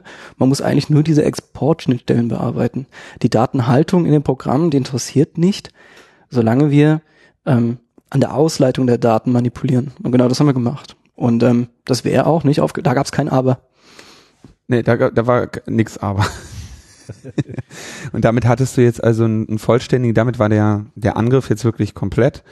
Server übernehmen, Updates ausspielen, da an zentraler Stelle, ja, also die, das wäre jetzt also dann überall, wo PC-Wahl eingesetzt wird, hättest du dieses Software-Update ausrollen können und dann eben mit einer Manipulation, die auf deiner Ebene des Bearbeiten dir zu keinem Zeitpunkt jemals irgendeinen Hinweis gibt, dass etwas nicht stimmt und final einfach andere Ergebnisse hochlädt. Damit Das war der man- Drops dann gelutscht. Das können wir dann Quellen-TKM nennen, Quellentelekommunikationsmanipulation. Und äh, damit hätten wir quasi genau den Kanal, der dann rausgeht, manipuliert, ohne dass der Sender davon mitbekommt. Und dann waren wir fertig. Haben wir gedacht. Und Haben wir gedacht. Nun, Jetzt hast du es natürlich mit noch weiteren Ja-Abers zu tun, weil äh, wir ähm, schon relativ früh in diesem, in diesem Projekt ja auch mit, äh, mit der Presse zu tun hatten. Und ähm, was die Presse ja dann so in solchen Situationen macht, die können ja nicht einfach glauben, dass wir äh, sowas äh, kaputt machen, sondern die stellen dann natürlich Fragen und sagen, stimmt es, dass ihre Software-Updates nicht signiert sind oder so. Ne? Und dann kannst du dir ungefähr vorstellen, wie da in, wo, wo sitzt diese Vote-IT? Ja, in Hessen. Ja, also wie dann da irgendwie äh, schnell mit den Füßen geschart wird und am nächsten Morgen hast du dann halt so ein Software-Update auf pcwahl.de liegen. mit MD5. Genau, da standen dann so, so schöne Sachen drin wie ähm, ja, jetzt jetzt äh, Integritätssicherung mit MD5. 2017 haben sie MD5 eingebaut. Ja, also MD5 vielleicht ganz kurz ist also man mal erklären, warum das eine schlechte Idee ist. Also MD5 ist ein ähm, ein äh, Prüfsummenalgorithmus, der äh, zur Integrität zur Integritätsprüfung von übermittelten Informationen, egal welcher ja, oder für alle möglichen wurde. kryptografischen Protokolle wurde das genutzt. Stimmt, also zur Absicherung von Zertifikaten oder so, also Prüfsummenalgorithmus. Der allerdings, äh, der dir einerseits sagen kann, oder der dir mit, mit seiner, abzüglich seiner, ähm, mit 100% minus seiner Ko Kollisionswahrscheinlichkeit sagen kann, dass es sich um die Datei handelt, Möglicherweise um die Datei. dass es sich möglicherweise um die Datei oder eine ihrer N-Kollisionen handelt, die du haben die möchtest. Datei oder eine andere. ähm, und das Ding ist seit 2001 kaputt Lange kaputt. Das BSI hat ja in, hat ja so ein IT-Grundschutz-Handbuch. Da gibt es ein Kapitel, das widmet sich der Kryptographie. Und da wird sehr explizit davon abgeraten, MD5 zu benutzen in kryptografischen äh, Verfahren. Und da wird auch davon abgeraten, ähm, selbstgeklöppelte Kryptographie zu benutzen. Aber Seit 2000, seit 2005 ist das kaputt. Ja? Also seit seit zwölf Jahren kaputt. Und so eine so eine Hash-Funktion hast du im Prinzip, also die ist dann kaputt, wenn es einem Angreifer gelingt, eine im, mit überschaubarem Aufwand eine Datei einer gleichen ähm, Prüfsumme zu generieren. Ja? Also du hast eine vorgegebene Prüfsumme, in dem Fall die des dieses PC-Wahl-Updates und ähm, du äh, bist, deine Aufgabe besteht jetzt darin, eine alternative Datei zu bauen, die die gleiche Prüfsumme hat. Ja? nein, Also das ist doch viel. Du kannst ja auch die Prüfsumme modifizieren, wird ja auch runtergeladen. Genau, Vergleich. genau. Das, also das, diese Schwachstelle kann dir nämlich völlig egal sein, Weil das Verfahren einer Prüfsumme völlig ungeeignet ist. weil, weil das Verfahren einer Prüfsumme ungeeignet ist, weil jeder diese Prüfsumme errechnen kann. Ja? Und jetzt müsste es, also quasi der Angreifer in diesem Fall, ist also nun nicht nur gezwungen, eine Datei, ein, ein Software-Update zu manipulieren, sondern er müsste abschließend dann auch noch die MD5-Summe seines Software-Updates errechnen, was mit einem Einzeiler-Befehl im Terminal geht und diese neben sein Software-Update in die gleiche ZIP-Datei legen. Ja, aber jetzt mal Das ist unter totaler uns. Quatsch. So, Unter uns, wir sind hier nicht unter ich verrate ein Geheimnis. Wenn ich schon in der Lage bin, die Software zu modifizieren, um Wahldaten zu verändern, dann patche ich vielleicht einfach die Routine raus, die irgendwas mit MD5 checkt. Also du könntest die rauspatchen, aber es ist, also es stellt vor allem, es ist einfach überhaupt keine wirksame Hürde, weil der Angreifer ist ja un, also wenn der Angreifer in der Lage ist, dir eine, die Datei zu manipulieren, dann ist er genauso gut in der Lage, die dazugehörig im gleichen ZIP-Archiv liegende ähm, MD5-Summe zu manipulieren. Also eine absolut wir, unwirksame, unsinnige Maßnahme, ähm, deren Motivation sich uns auch wirklich nicht nicht erschließt. Ja, die, die Motivation kann ich mir schon vorstellen. Das ist halt nur lustig, äh, lustig umgesetzt worden. Also stets bemüht. Stets Be bemüht. bevor wir jetzt vielleicht zu sehr bashen, muss man dazu sagen, dieses Programm wird von einem einzigen Entwickler entworfen. Und ähm, das ist natürlich ein viel zu großes Gebiet, äh, das ganze Kommunalrecht, Wahlrecht, ähm, Programmierung, dann über 30 Jahre Pflege, Softwarepflege, Support, das kann eine Person ja gar nicht alleine leisten. Also sollten wir den Fehler hier vielleicht eher in den Prozessen sehen und in dieser ganzen Prozesskette oder überhaupt der Tatsache, dass eine Person für 33 Millionen Bürger verantwortlich ist, um die Wahlsicherheit zu garantieren. Es ist, glaube ich, auch aus, ähm, ähm, also wir haben von dem einem Bundeswahlleiter, glaube ich, die Information bekommen, ähm, dass seit, ich glaube, Ende Juli ähm, das äh, Bundesamt für Sicherheit in der Informationstechnik ähm, auch in dieser Sache aktiv ist. Ja? Das heißt, ähm, wie gesagt, das Problem ist ein bisschen mannigfaltiger, weil es eigentlich sich um eine Ländersache handelt, aber das BSI ähm, scheint hier wohl nach Aussage des Bundeswahlleiters ähm, behilflich zu sein. Und ähm, wir können uns eigentlich nur vorstellen, dass hier äh, der Rat des BSI nicht richtig ähm, verstanden oder umgesetzt wurde. Ähm, entsprechend haben wir dann auch gestern tagsüber, also am 5. September, dann nochmal bitter gezittert, äh, als es ein weiteres Update von PC Wahl gab, ähm, zu denen, zu dem in den äh, Release Notes einfach nur der ich würde fast sagen, kryptische Kommentar äh, digitale Signatur gemacht wurde. Und wir haben halt dann, ey, also wir saßen jetzt eine Sekunde und haben so gedacht, boah, das ist ja jetzt wirklich ärgerlich, ähm, wenn, wenn die das jetzt richtig gemacht hätten. Aber sie, sie haben es richtig falsch gemacht. Also zumindest äh, haben sie sich bemüht. Sie signieren jetzt diese Executables mit einem äh, Code-Signing-Zertifikat, das war's. Und dann geben sie eine Anleitung, wie man da rechts klicken muss und auf Properties klicken muss und auf Details, um dann zu gucken, ob das immer noch valide signiert ist. Das heißt, ob es äh, modifiziert wurde. was sie aber nicht machen, ist diese Zertifikatsprüfung bei der äh, beim Software-Update zu machen. Die müssen den Installer signieren. Das ist der einzige Weg, den sie haben, um sicherzustellen, dass die Updates aus einer verifizierten Quelle kommen und nicht von mir. Und soweit ich das verstanden habe, ist man jetzt zwar von MD5 weg, aber immer noch nicht so ganz sicher dabei. Na, sie haben jetzt, also, also ja.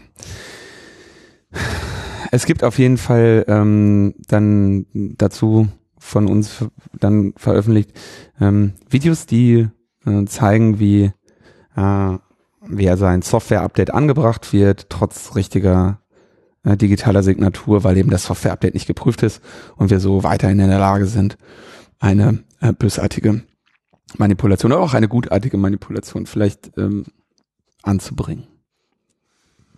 Ein anderes, aber denke ich auch ebenso fundamentales Problem, was wir angesprochen haben, betrifft ja die ähm, Authentizität der übertragenen Dateien. Ja? Also auch da ähm, werden bis jetzt hoffentlich fast jeder verstanden haben, wäre also jetzt eine Prüfsumme nicht geeignet, ähm, die Urheberschaft einer Datei zu ähm, beweisen. Und auch da wurde aber auf uns gehört. Und das äh, fand ich tatsächlich ganz witzig, weil äh, ich weiß nicht, seit wie vielen Jahren oder Jahrzehnten der Chaos Computer Club immer sagt, nutzt PGP. Ja, tatsächlich haben sie da was getan, um sicherzustellen, dass die Daten ähm, verifiziert werden können auf Empfängerseite. Das heißt, sie haben da irgendwie noch eilig äh, PGP-Support reingehackt. Ähm, das heißt, sie setzen voraus, dass man sich äh, GPG for Win installiert hat und einen äh, PGP-Schlüssel hat.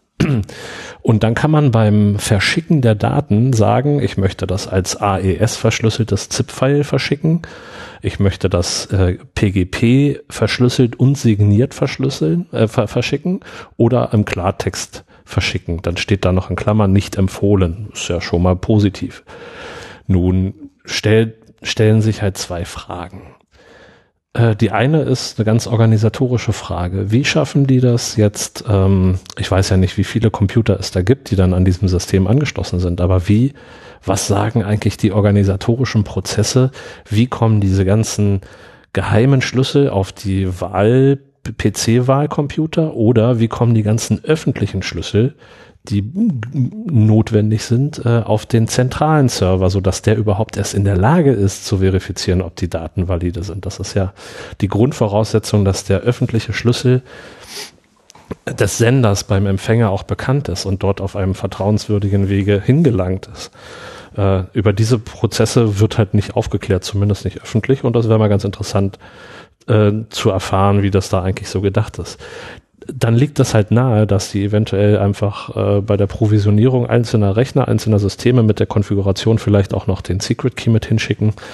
Ein Secret Key, das ist dann eben der geheime Teil äh, bei so einer Verschlüsselungsmethode und der sollte ja auch irgendwie geschützt werden. Die sind ja dann oft mit einer Passphrase geschützt. Diese Passphrase muss man dann wissen, wenn man Dateien signieren möchte. Und diese Passphrase gibt man bei PGP, wenn man das bei E-Mail-Transfers benutzt, halt ein. Wenn man dann eine E-Mail verschickt, wird man danach gefragt und dann ist gut. So, in dem Fall wird man da einmal nachgefragt von der PC-Wahl-Software, die sagt halt so, ja, gib mal deine PGP-ID ein, damit ich weiß, mit welchem Schlüssel ich signieren soll. Dann gib mal deine Passphrase ein, die ich brauche, um auf diesen geheimen Schlüssel zuzugreifen. Und dann gib die Empfänger-ID ein, an die die Dateien auch noch verschlüsselt werden sollen. So, diese, diese Konfigurationsdateien werden dann, äh, also Daten werden auch gespeichert in einer INI, die auch auf der Festplatte liegt. Und Die Passphrase wird da. die Passphrase wird da gespeichert, ohne dass der User überhaupt darüber in Kenntnis gesetzt wird. Und äh, ja, die Passphrase ist nicht im Klartext in der INI-Datei, aber äh, da können wir nachher noch was sagen. Das wird ja noch besser, weil wie haben Sie dann jetzt diesen PGP-Support in Ihr Studio-Exe reingehämmert? Man, wenn Sie das externe Programm benutzen, dann rufen Sie, machen Sie da halt einen neuen Prozess auf, machen irgendwie Start Process und rufen PGP mit den ganzen Kommandozeilenoptionen auf. Man hätte auch PGP-ME benutzen können, einfach eine Library, die man damit dazu linkt und dann gleich die ganze PGP-Funktionalität in dem Binary so direkt als äh, über eine API nutzen könnte, aber sie haben sich dafür entschieden, lieber das gpg.exe auf der Festplatte zu callen mit den Parametern minus minus batch minus minus passphrase. Dann kommt die Passphrase, dann kommen irgendwie noch Recipient, also Empfänger und dann die Daten, die verschlüsselt und signiert werden sollen und so weiter. Sprich, die Passphrase wird sozusagen unverschlüsselt im Betriebssystem herumgereicht, um von einem Prozess zum anderen zu gelangen. Das ist erstmal nicht problematisch. Äh, die liegt ja eh immer irgendwo im Speicher, wenn man PGP gerade benutzt. Äh, ist nicht weiter verwerflich, aber wenn man sich auch mal die PGP-Manpage, also die Dokumentation von PGP anguckt, steht da explizit bei der, bei der, bei der Verwendung des Parameters Passphrase das ist nicht empfohlen, das darfst du nicht machen, weil nämlich diese Passphrase dann in der Prozessliste des Computers auftaucht und wenn da ein Multi-User-System installiert ist, dann haben andere Benutzer über die Prozessliste einfach deine Passphrase gesehen. This so is a very questionable das ist, security. Ist very questionable. Don't use this option use if you can avoid it. offenbar konnte man das ja 2017 nicht avoiden, aber das ist eigentlich auch alles eher nebensächlich, weil es ist jetzt nicht so, dass die Passphrase von dem Programm irgendwie im Speicher gehalten wird und dann kurz irgendwie ein Prozess gestartet wird und das danach alles wieder weg ist. Sie starten nämlich nicht PGP selbst, sondern sie schreiben diese ganze Kommandozeile mit jedem Aufruf einmal in eine Batch-Datei. Diese Batch-Datei liegt auf der Festplatte und dann starten sie die Batch-Datei. Das heißt, sie schreiben die Passphrase mit der ganzen Kommandozeile in eine Datei auf dem Computer unverschlüsselt und starten dann die Batch-Datei. Oh Mann. da, ich habe echt schon viel gesehen in meinem Leben, aber das ist schon sehr kreativ, um es mal so auszudrücken. Also es gibt die dann noch ein drittes Mal nochmal eben verschlüsselt in einer INI-Datei. Also somit bieten sich jetzt allein durch diesen einen Fix, ja, äh, nochmal drei weitere erneute Sicherheitslücken. Das ist jetzt hier, ne? Also ich wenn ich finde das ja auch schön, dass die bemüht sind, da ihre Software zu verbessern. Aber es ist halt jetzt einfach nur ähm, in unserem Bericht äh, irgendwie anderthalb Seiten mehr. Und wir müssen das ja auch schreiben. Tja, das ist echt, äh, das ist nicht, nicht fair. Dazu noch eine Anmerkung vielleicht. Es ist ja nicht so, dass auf Seiten von PC-Wahl allein äh, dieses Signaturverfahren eingeführt werden muss. Muss ja auch auf Empfängerseite vorhanden sein. Und da gibt es jetzt in jedem Bundesland ein anderes System. In Hessen ist das sogenannte Wahlweb, das diese Daten dann einliest. Und diese Systeme können nicht mal eben so auf die Kürze äh, geändert werden, alle noch drei Wochen vor der Bundestagswahl. Das heißt, man muss sich auch überlegen, wenn wir jetzt hektisch flicken an diesem Programm herumschrauben, machen wir die ganze Wahlfläche nicht nur unsicher, indem wir jetzt überall mit heißer Nadel herumarbeiten an der Software, auch auf Länderebene. Des Weiteren ist hier zu, ähm, zu sagen, also die überhaupt das Pro, das Programm oder die, die Verschlüsselungsschule des PGP ähm, zeichnet sich ja dadurch aus, dass sie nicht von einer zentralen Instanz ausgeht, nicht von einer zentralen Vertrauensinstanz. Ja? Wenn man ja irgendwie so gesagt hat, okay, wir wehren uns gegen den Staat. Ja? Und ähm, was du eigentlich in diesem Zusammenhang machen würdest, um das Ganze auch skalierbar zu machen, äh, wäre eine ganz klassische äh, Public Key Infrastruktur, wo eine zentrale Stelle, sagen wir das Bundesamt für Sicherheit in der Informationstechnik, wenn die Freunde aus Bonn eh schon gerade da vorbeilaufen, ähm, sagt, wir machen jetzt hier ähm, eine CA, eine Certificate Authority, wir geben euch allen Keys, wir signieren die und dann kann der Bundeswahlleiter oder wo auch immer ihr diesen Mist hinschickt, mit einem Zertifikat die oder mit einem öffentlichen Zertifikat die äh, ähm, die Autorisierung und Authentisierung von allen von all diesen Dateien überprüfen. Ja, du hättest also äh, ein skalierendes System, was jetzt sag ich mal, bei mir schwirrt immer diese Zahl 70.000 rum, die natürlich hier jetzt äh, zu hoch wäre, aber von mehreren tausend Ergebnisquellen sprechen wir auf jeden Fall noch. Ähm, hättest du also könntest du alle mit einem und dem gleichen ähm, CA-Zertifikat ähm, prüfen, äh, während sie sich jetzt das Problem erschaffen, dass sie einzeln eine un eine, eine schier endlose Anzahl von PGP-Schlüsseln verwalten müssen. Und wer jemals so ein PGP ähm, gemacht hat, ähm, der weiß, äh, was das, was das für ein Overhead bedeutet. Ja, und dieses System beim besten Willen skaliert einfach nicht. Und wenn du schon ähm, Signaturschlüssel verwendest, dann musst du die eben sicher aufbewahren. Und ich habe heute äh, noch ein bisschen recherchiert, wann das erste Mal in Deutschland äh, die Grundlage für eine qualifizierte elektronische Signatur gegeben wurde. Das ist, äh, ich habe es nicht glauben können, 2001. Also seit seit 2001 haben wir Ideen für äh, qualifizierte elektronische Signaturen. Ähm, wir haben auf den Seiten des BSI ähm, eine Ressourcen dazu, wie diese Ideen immer weiterentwickelt wurden, wo also zur Aufbewahrung von Smartcards, äh, zu, zur Aufbewahrung der Geheimschlüsse auf Smartcards geraten wird. Und allein das würde alle Probleme oder fast alle Probleme hier lösen, wenn man einfach sagen würde, wir nehmen private Schlüssel auf Smartcards und nutzen eine, eine Bundes-CA um, äh, um diese, um diese Smart, um die, diese Keys zu, zu verifizieren. Thema erledigt. Ja, dann hättest du das noch genommen für die Software-Updates und dann kannst du den Rest kaputt lassen. Man könnte ja meinen, dass so eine demokratische Wahl das durchaus wert wäre, mal in so ein System zu investieren und ein entsprechendes Konzept auszuarbeiten. Aber es scheint hier nicht der Fall zu sein. Und ich glaube, die größte Schwäche hier in diesem Pro Produkt ist halt wirklich, dass es äh, eigentlich keine vernünftige Architektur gibt dieses gesamten Systems, also kein vernünftiges Konzept, kein Sicherheitskonzept und irgendwie ja Entwickler, die sich möglicherweise eben auch vor davor sperren, ähm, zu sagen, ich kenne mich mit einem Thema nicht aus, ich muss mir da eben noch äh, Hilfe holen, die sie, jemand jemanden konsultieren, also der der damit besser äh, Bescheid weiß. Das ist einfach die Stärke eines jeden Entwicklers, irgendwo auch zu sagen, die Dinge werden zu komplex, man fokussiert sich oder man hat sein spezielles Fachgebiet. Und bei den meisten Leuten ist das Fachgebiet eben nicht die Kryptographie. Und solange wir noch keine vernünftigen Krypto-Libraries haben, die es äh, eben äh, unterbinden, dass Fehler, bei der Pro dass Fehler bei der Programmierung entstehen, weil die Entwickler keine Ahnung haben, ja, da muss man eben auch in den sauren Apfel beißen und das einfach mal akzeptieren, dass man eben sich damit nicht auskennt. Also ich will ja niemanden äh, äh, zu nahe treten und für manches äh, äh, kann man auch sicherlich irgendwie Verständnis entwickeln, aber wie du schon sagst, nicht? Also wir reden jetzt hier nicht von irgendwas, wir reden jetzt hier nicht von der Wahltabulation von irgendeinem äh, Kegelverein oder so, sondern wir reden hier von der Bundestagswahl. Wir reden hier von der Infrastruktur, die und zwar Landtagswahlen und genau, also von Wahlen in der Bundesrepublik Deutschland. So, die finden regelmäßig statt. Man weiß, dass die immer wieder sind. Man weiß auch, dass im Prinzip die Anforderungen dafür im Hinblick auf äh, Informationssicherheit etc.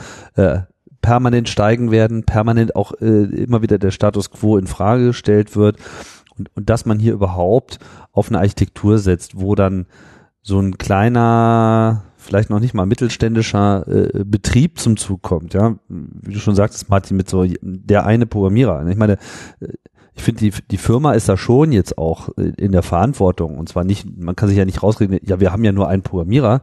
Ja, ich meine, wenn, wenn das das Problem ist, warum habt ihr dann nicht mehrere Programmierer, aber die Verantwortung für diese Systemarchitektur etc. und für die Prozesse und das ist da vielleicht, was ist, was ist, wenn der Typ irgendwie von Bus läuft, ne? Also das muss dieses Unternehmen dann im Prinzip ja auch äh, leisten und einpreisen etc. Und natürlich wird es dann irgendwann auch teuer äh, und vielleicht äh, sozusagen für die von ihnen ausgehandelten Preise und Verfahren, die sie so kennen, äh, nicht mehr händelbar. Aber genau das ist der Punkt. Es gehört da halt einfach gar nicht hin. Ich würde vielleicht, wenn wir sozusagen die, die Sicherheitslücken und den Tech-Babble jetzt sozusagen schon, haben, haben wir das jetzt sozusagen so weit äh, eingekreist, würde ich eigentlich ganz gerne mal so ein bisschen zu so einer Bewertung kommen, was jetzt konkret hier das Risiko auch ist. Ich würde an der Stelle nur einmal ganz kurz auf unseren äh, Bericht verweisen und auf das GitHub-Repo, äh, in dem ähm, ja die meisten der hier beschriebenen äh, Angriffe nochmal ausführlich dokumentiert sind und vor allem auch die Kryptoroutinen, die Patching-Möglichkeiten und einmal die komplette Toolchain für die äh, gerade beschriebenen Angriffe veröffentlicht wurden. Ähm, für die, für die interessierten Hörer und Leser. Genau, aber jetzt vielleicht für die, die auch ein bisschen Schwierigkeiten hatten, jetzt mit diesen ganzen Details äh, klarzukommen, wird mir jetzt schon nochmal so eine, eine Bewertung auch, äh, also womit haben wir es denn jetzt eigentlich wirklich zu tun? Ich meine, dass diese Software an der Stelle, wo sie jetzt aktiv wird, äh, vielseitig angreifbar ist. Ich denke, das ist klar geworden, ja, und dass es sozusagen auch eine sehr hilflose äh, Verteidigungslinie da gefahren wird.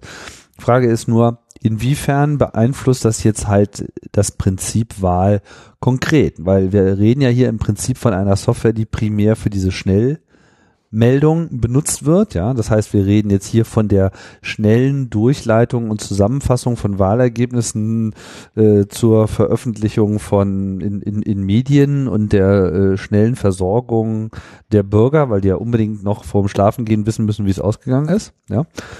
Aber ein paar Tage später äh, wird ja das Ganze nochmal auch auf einem anderen Weg zusammengerechnet, oder Martin? Richtig. Äh, Wir sind ja mit unserer Reise durch die Welt der Wahlen vom Ausgangspunkt der Schnellmeldung ausgegangen. Das heißt, am Wahlabend Schnellmeldung. Das geht digital. Und ähm, das können wir manipulieren, haben wir jetzt gezeigt. Oder nicht wir, wir können es auch ausbessern, aber zumindest angreifen.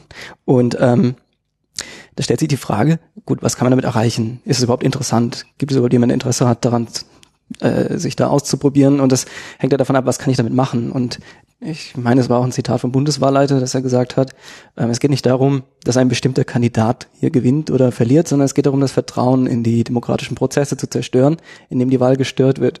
Wenn die Schnellmeldungen, die erstmal ein paar Tage im Raum stehen, bis dann die Wahlausschüsse zusammentreten in den Wahlkreisen und das endgültige Ergebnis feststellen, wenn die ähm, komplett abweichen von dem, was nachher festgestellt wird, oder zumindest erhöhte Zweifel aufkommen und dann nachher herauskommt, ja tatsächlich wurde alles manipuliert durch die Bank weg, dann hat man natürlich eine große Schicht der Wähler schon, ähm, ich sag mal, verloren. Das Vertrauen ist dann verspielt.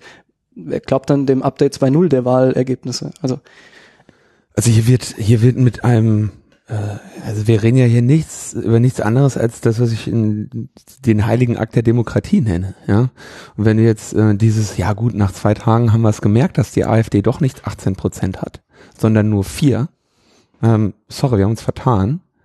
Ähm, dann, also ich meine, Diese- die Verschwörungstheoretiker schon auf den Barrikaden. dieser Vertrauensverlust, den wirst du in Jahrzehnten nicht mehr los.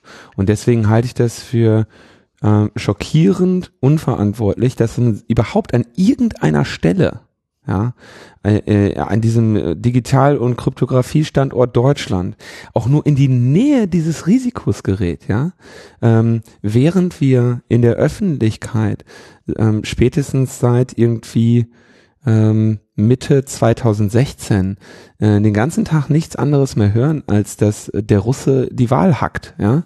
Und al- also es ist wirklich ein, ein, großes Thema. Ja? Die Presseanfragen zu diesem Thema. Ich weiß, äh, am laufenden Band wird nur über das Thema gesprochen, dass irgendjemand die Wahl angreifen könnte. Ja?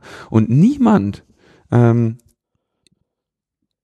der Verantwortlichen kommt auf die Idee, ähm, da überhaupt mal irgendwie diese Prozesse zu prüfen. Ja? Ähm, also für, mich ist es tatsächlich schockierend und der ähm, der der Vertrauensverlust, der der da einfach nur schon stattfindet, wenn jemand ein wenn wenn einfach nur ein Angriffsversuch berichtet werden kann. Ja, das ist doch schon ein absolutes Desaster. Nochmal die Nachfrage, Martin, weil du dir die Prozesse dahinter nochmal genauer angeschaut hast. Hältst du es denn für möglich, dass diese Schnellmeldungen in irgendeiner Form auch tatsächlich als die Meldungen irgendwie durchkommen könnten? Die werden umgehend veröffentlicht. die werden zwei Minuten nach ähm, Vorlegen aller Meldungen aus der Gemeinde automatisch im Internet veröffentlicht, Ja zumindest in klar, aber ich meine, die Überprüfung dessen findet auf jeden Fall statt. Nein, es gibt oder keinen nur vorgeschriebenen Weg. auf Also wir müssen uns ja daran danach richten, was die Bundeswahlordnung vorschreibt und was auch so die Praxis bei den Wahlamtleitern ist in den Gemeinden, die wir jetzt einsehen konnten. Und da ist die Entdeckungswahrscheinlichkeit gering, es sei denn, man übertreibt es natürlich irgendwo. Äh, solange man plausibel äh, manipuliert, hat man da viel Spielraum, bis es da, die Entdeckungswahrscheinlichkeit ist gering. Das ändert sich natürlich, wenn es zur Feststellung des endgültigen Ergebnisses kommt. Aber auch da möchte ich gerade mal ganz kurz zitieren. Das endgültige Ergebnis der Wahl im Wahlkreis vom Wahlweb Hessen wird nach Vorliegen sämtlicher Ergebnisse und eventueller Korrekturen automatisch erzeugt. Also auch da ist man inzwischen so weit, dass auf der Ebene der Wahlkreise auch endgültige Ergebnisse automatisch ausgedruckt werden vom Programm. Und da muss man nur noch unterschreiben. Das heißt Niederschriften. warte mal, von demselben Programm? Das ist ein anderes Programm, das weil mit den Daten aus PC-Wahl gefüttert wird. Also die Daten fließen einmal durch. Das Hände. heißt, wenn die Daten in PC-Wahl geändert sind, dann sind sie auch da geändert? Also wenn wir sie falsch einspeisen in diese Auswertungspyramide, ja.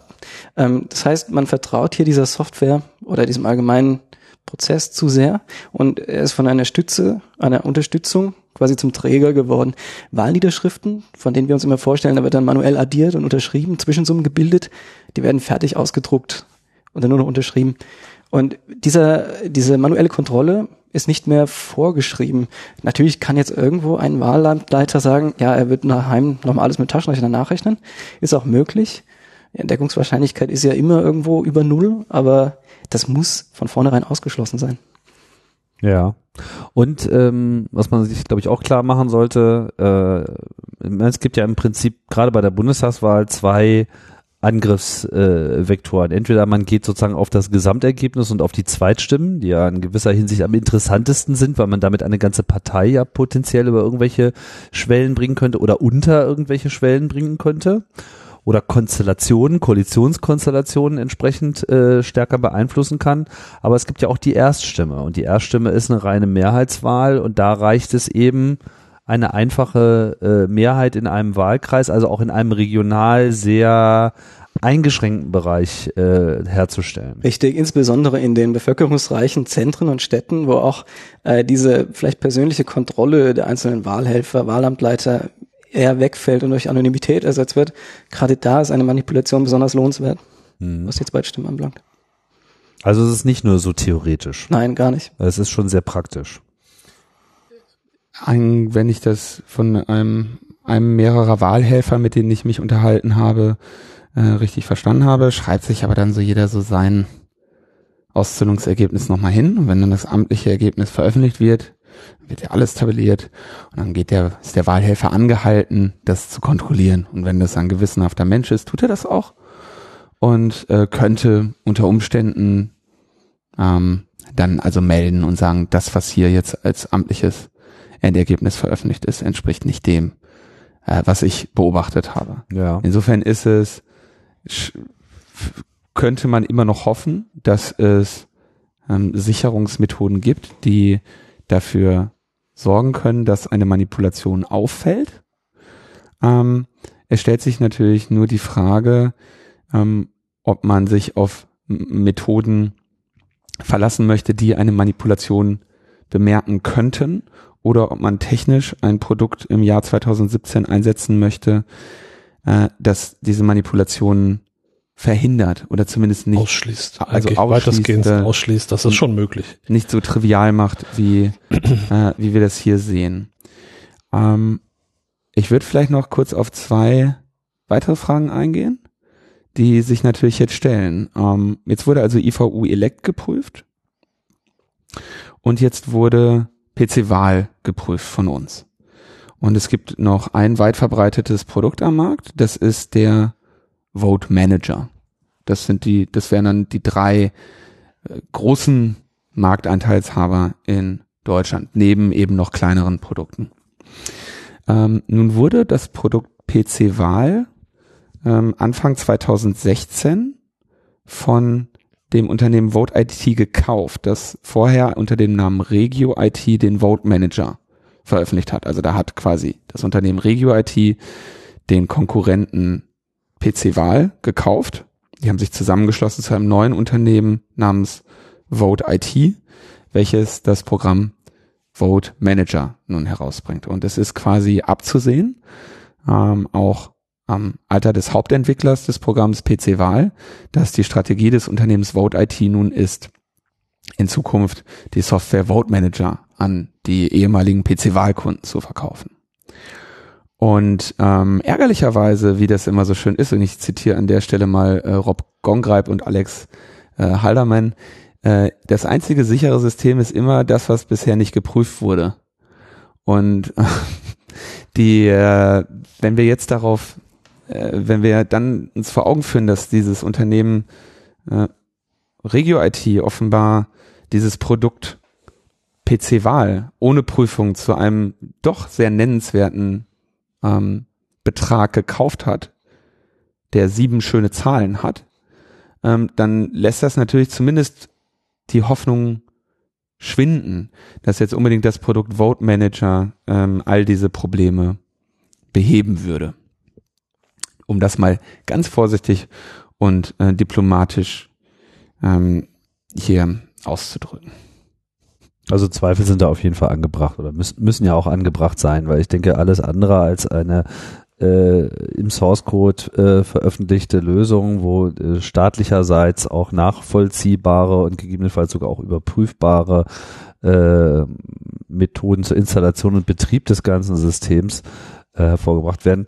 Äh, alles andere ist irgendwie unakzeptabel. Es ist, also das war ja auch unser Ausgangspunkt. Es war, ja, es ist ohnehin unakzeptabel, dass diese Software nicht öffentlich ist. Ja, da sitzen da irgendwelche Leute und entwickeln so eine komische Software und und, und für, lassen noch irgendwelche Gerichtsverfahren hm, da irgendwie stattfinden, in denen die um die Geheimhaltung dieser Software gekämpft wird und unsere Gerichte und Richter werden mit so einem Unsinn belästigt. Ja, also da kann man doch wirklich mh, sagen, wir machen eine oder zwei von mir, ich meine, eine wäre super, ähm, Open Source Software, ja, das, das, äh, äh, die, der Bund finanziert der Bund ja auch finanziert sowas. das mal. Ja, es gibt, ja. es gibt einen Fund für ne, diesen Prototype Fund beispielsweise, beispielsweise, wenn sich jemand findet, der sagt, ja, der Fund wurde auch gerade aufgestockt, das sind jetzt irgendwie bei 45.000 Euro kann man da irgendwie maximal bekommen für so ein Projekt. Äh, warum, warum sollte man das nicht schaffen, da mal in der ersten Runde das Prototype Fund eine eine Software zu entwickeln, die diese ganzen demokratischen Wahlen hier transparent unterstützt und ähm, eben auch überprüfbar ist. Überprüfbar und äh, zeitgemäß entwickelt. Also und und und und wenn und wenn sich halt in vier Jahren herausstellt, dass irgendwie AES kaputt geht, dann sehen das Leute regelmäßig und sagen so, patch das doch doch mal raus, hier ist ein Pull-Request, ja. ändere das doch mal. Also für 45.000 Euro kriegt man auf jeden Fall was hin, was irgendwie über unverschlüsseltes FTP deutlich hinausgehen sollte. ja, also. Schwierig, schwierig. ne? Und dann könnte hier, dann könnte Arne Schönbohm, dann geht der Arne Schönbohm noch zu seinen Kumpels in der Industrie und sagt, ey komm, mach mal ein paar Signaturkarten locker, ne? Und dann zack. Es gibt ganz viele Möglichkeiten, diese ganzen Keys auch zu sichern. Das, ja, das, ist äh, das auch alles kost, Probleme, kostet alles nichts mehr. Alle, alle, alle diese Probleme sind gelöst und man muss sie halt einfach nur nutzen. Aber da gibt es diesen schönen Vergleich, der immer herangezogen wird, dieses E-Voting. Wir können ja auch Online-Banking machen. Also können wir auch garantiert Wahlen quasi online abhalten. Das müsste man nur machen. Also Online-Banking ist deutlich sicherer als das, was bisher ja. überhaupt eingesetzt wird. Aber es gibt, was ist ich will noch, ich will noch, sicher? Ja, ich will noch mal ganz ketzerisch reingehen. Also ich, äh, was spricht denn eigentlich dagegen, dass man so tatsächlich auch beim Papier bleibt sozusagen? Also warum soll man nicht sozusagen das, das von allen Wahlbeobachtern äh, unterschriebene Originaldokument per gesicherten Transport zum Wahlkreisbüro bringen, dort alles nochmal überprüfen, von Hand doppelt zusammenrechnen, dann von diesen Wahlkreisbüros zu den Landkreisebenen äh, etc ich meine, da muss man ja keine Postkutschen einsetzen. Das Doch, ist ja, so viel Papier ist Ja, also ich meine, es ist ja ein gelöstes Problem, äh, sozusagen so ein paar Zettel Papier äh, halbwegs sicher durch die Gegend zu bringen. Und dann dauert das vielleicht eine Weile, aber dann ist das sozusagen sicher. So. Also das äh, würde ich, da würde ich vorsichtig gegen argumentieren. Ähm, den einen wirklich auf Papier stattfindenden Prozess der Erfassung und Auswertung, der wäre am Ende auch sehr stark fehlerbehaftet und auch für einen Bürger schwerer nachvollziehbar und kontrollierbar als beispielsweise die ähm, Erfassung mittels einer Open Source Software und der anschließenden Publikation sämtlicher ähm, ähm, Files. Ja, also du hättest ja, wenn man das jetzt ja, die Daten müssten natürlich äh, auch schnell zur Verfügung gestellt werden. Aber wenn man jetzt sagen, wenn man so, so wie ich mir das gerade vorstelle, ich, ihr könnt ja noch, äh, ich habe vielleicht noch mehr Ideen. Ich stelle mir gerade echt vor, du hast dann irgendwann wird, werden diese gesamten, von mir aus XML oder was auch immer Dateien, der eins, jedes einzelnen Wahllokals mit der Signatur ähm, des, des Wahlleiters dort himself online gestellt. Daneben liegt das, das Bundesgit-Repo der Software, die zur Auswertung genutzt wurde. Und du kannst mit äh, Make Bundeswahl 2017 ähm, dir das Ergebnis ähm, vollständig zu Hause kompilieren, ausrechnen lassen und dir das angucken. Ja? Dann hast, hat jeder Bürger ähm, die Möglichkeit, die einzelnen Rechenoperationen, die da stattfinden, was weiß ich, zu kontrollieren äh, und zu reproduzieren. Ja? Wenn du dann einen Fehler in dem Code findest, dann kannst du sagen, hier, da, falsch. Ja? Und da hättest du also eine, eine Transparenz des kompletten Berechnungsweges ähm, es gibt nichts, was man hier geheim halten müsste in so einem Prozess. Nicht. Gibt es nicht. Aber es muss alles Doch, signiert die, die einzelne werden. Wählerstimme. Das, Ja, ja, das ist richtig. Aber das ist, das ist ja der Fall durch die Papierwahl. Also Ja gut, aber wenn man das Ergebnis hat, könnte man sie ja im Wahllokal schon direkt sozusagen signieren, weiterreichen und das immer weiter nach oben treiben, oder? Ja, ich weiß halt nicht, wie das in der Praxis ist, wenn das dann auch noch unter Zeitdruck stattfinden muss. Also Muss es ja nicht. Ja, die Leute sind, die Leute sind ungeduldig. Ja, das ist aber kein Argument. Leute warten sie, die warten, Leute, Ja, warum haben sie denn ihre Demokratie zerstört? Nein. Ja, die Leute waren total ungeduldig. die, die Leute warten seit vier Jahren auf die Wiederwahl von Angela Merkel. Kannst du doch jetzt nicht auf die Das ist, das ist aber überraschend. Naja, also ich meine, dieses Argument, finde ich, zieht einfach mal gar nicht, ja, weil äh, ob denn nun das Endergebnis oder das vorläufige Endergebnis um 22 Uhr oder am nächsten Morgen um 6 Uhr ist, da geht die Industrie nicht dran zugrunde, ja, da, da, da, da, da bewegen sich, da ändert sich die Kontinentaldrift nicht, das ist einfach irrelevant, ja. Ja. Da kostet das iPhone auch nicht mehr. Also man muss, diese Zeit muss man sich einfach mal nehmen. Und wenn die Zeit heißt, Leute werden eine halbe Stunde länger in einem Wahllokal eingesperrt und kriegen dafür nochmal irgendwie 15 Euro extra, dann sage ich nur, das ist es mir wert gewesen. Ja, Gerade bei der also, Bundestagswahl. Ja. Bundestagswahl ist wirklich die am einfachsten auszuwertendste Wahl. Kommunalwahl, Landeswahl. Da haben wir dieses Panaschieren, Kumulieren, das ist so ja. komplex geworden inzwischen, dass da ohne Software eigentlich nicht mehr viel geht. Aber gerade bei der So. Bundestagswahl, Auch ein Problem ist, ja. Hm. bei der Bundestagswahl haben wir das Problem nicht. Die ist wirklich so simpel. Pipifax. Richtig. Lass uns das machen. Wir wissen auch, wir wi- kennen auch, wir haben auch bessere Ergebnisse. sehr viel höhere Qualität Ja, ja, der da Wahl. haben wir, da haben wir lange dran gearbeitet. Tja, also ich würde mich, äh, ich würde auf jeden Fall sagen, Software sollte da schon zum Einsatz kommen, aber dann eben von einer vernünftigen Qualität. Zeitgemäß. Das ist hier nicht der Fall. So, haben wir denn zum Abschluss noch irgendwelche Sermons zu verteilen? Soll Ja. irgendjemand gedankt werden? Muss noch irgendwas äh, erwähnt, auf etwas hingewiesen werden? Ich würde gerne mal darauf hinweisen, dass man auf jeden Fall wählen gehen soll, auch wenn wir jetzt hier gerade so ein Bild an die Wand geworfen haben, was jetzt nicht so rosig aussieht, was irgendwie so den Vertrauen in diese elektronischen äh, Wahlen angeht. Aber Also Ich glaube, zumindest wir- noch keine konkreten Ergebnisse, dass auch andere Leute dieses Wissen haben und es bereits schon praktisch umsetzen. Ja, das kann man ja jetzt praktisch umsetzen. Also wir haben ja durch unsere Aktion jetzt vor allen Dingen auch dazu beigetragen, dass die Leute sensibilisiert sind und eben durch, äh, was ich erlasse und besondere Sorgfalt Manipulationen weitestgehend ausgeschlossen werden können, weil da halt immer noch der Mensch äh, erkennt, okay, ich muss das jetzt auch kontrollieren und kann mich nicht blind auf diese Maschine verlassen. Und ich glaube, das haben wir mit dieser Aktion halt ähm, ganz gut nach vorne gebracht, dass wir zumindest irgendwie äh, davon ausgehen können, dass man beruhigt zur Wahl gehen kann, trotz Computer. Aber du weißt ja, wenn gesteigertes Sicherheitsrisiko existiert, dann stellt die Bundesregierung dann einen bewaffneten Polizisten neben dem Computer und hält ihn in ist- Schach. Und, und die Pistole ist Du ist verrechnest dich nicht, genau. Ja. Also ähm, zu diesem zu dem zu diesem Veröffentlichungszeitpunkt wenige Tage vor der Wahl ist natürlich äh, nicht mehr davon auszugehen, dass von einem Einsatz der Software vollständig abgesehen wird. Ähm, das wäre schon, ähm, würde ich sagen, eine Kerbe gewesen, die ich ganz gerne in der Tastatur gehabt hätte. Ähm, aber ähm, so denke ich, dass durch die, was wir jetzt in der Kommunikation mit den verschiedenen Stellen so mitbekommen haben, die sich der Ernsthaftigkeit des Problems durchaus bewusst sind. Äh, wie gesagt, durch neue Wahlerlässe, ähm, allerlei MD5-Prüfsummen und, und äh, Software-Updates jetzt ähm, hier zumindest sehr erhöhte Aufmerksamkeit besteht, ähm, so dass ich denke, dass wir hier einen hoffentlich einen Beitrag leisten konnten, dass ähm, tatsächlich sollten hier Angriffsversuche stattfinden, äh, diese ähm, entdeckt werden und äh, abgewehrt werden können. Und für die nächste Bundestagswahl äh, würde ich mir dann wahrscheinlich ein anderes Ergebnis der Wahl wünschen ähm, und hoffentlich Belohnung, mal, eine, ja. hoffentlich mal einfach mal eine hübsche Software, ja. Ähm, denn ein Aspekt, den ich, also der mich an diesem Projekt am meisten in den Wahnsinn getrieben hat, ja, muss ich auch nochmal sagen, ist die das grafische User Interface von dieser Software. Also das war ähm, Du hast auch nicht das Disassembly lesen müssen. Delphi, Delphi. Also ich glaube tatsächlich, ähm, man wird ja jetzt unsere Angriffe ähm, wahrscheinlich während dieser Podcast veröffentlicht wird, werden Menschen schon unsere Demonstrationen hier als, ähm, sag ich mal, akademisch, unpraktisch oder ähm, obsolet äh, versuchen zu diskreditieren.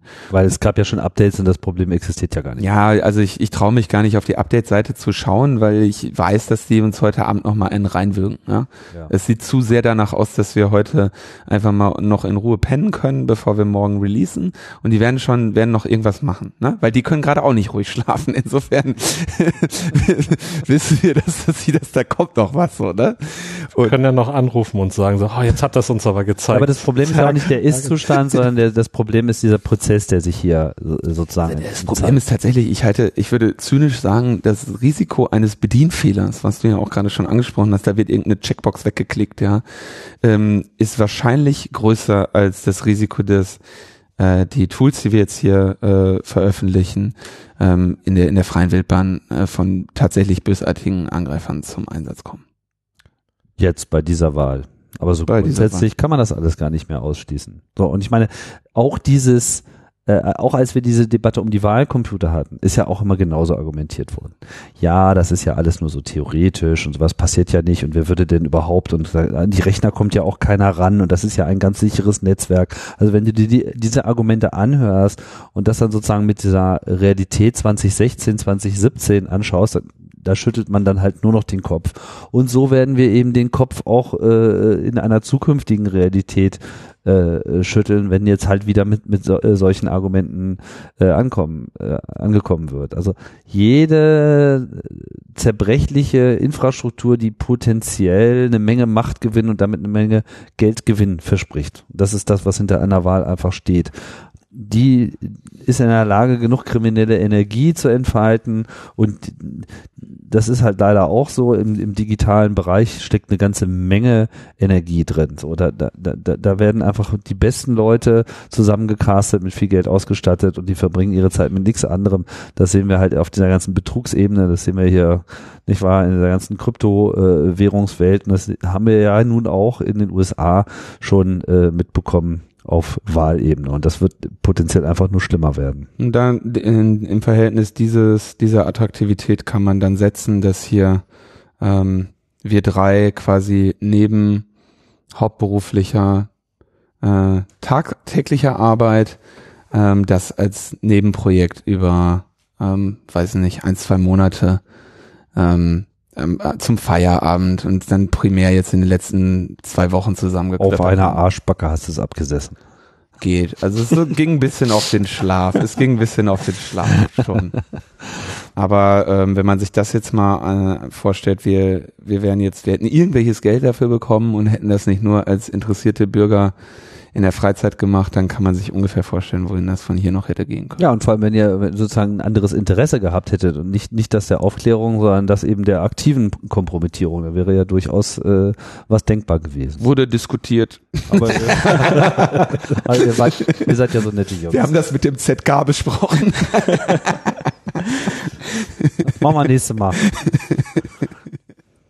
Martin, hast du noch Anmerkungen? Ja, vielleicht eins noch. Ich, wir waren ja unglaublich bemüht, diese Informationen in die Welt hinauszutragen. Ich war in Darmstadt auf dem Wahlamt, habe gesagt, hey, eure Software hat ein Problem. Ich würde da gerne mal mit jemandem drüber reden. Ähm, Software kennen wir uns nicht aus. Was für eine Software? Ja, das macht die IT. Bin ich zur IT gegangen in Darmstadt, also vom äh, Rathaus da irgendwo, ähm, gefragt. Ja, erstmal so von oben nach unten angeschaut mit einem abschätzigen Blick. Was machen Sie denn hier ohne Termin? So, ja, hier. Eure Software hat erhebliche Sicherheitsprobleme. Ja, nee, Software kennen wir uns nicht aus. Das macht die Ecom.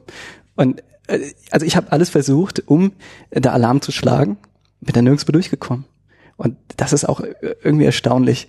Also wir versuchen unser Bestes, da Prozesse zu verbessern in dem Fall und Bewegung in die Sache reinzubringen und das ist halt unglaublich zäh.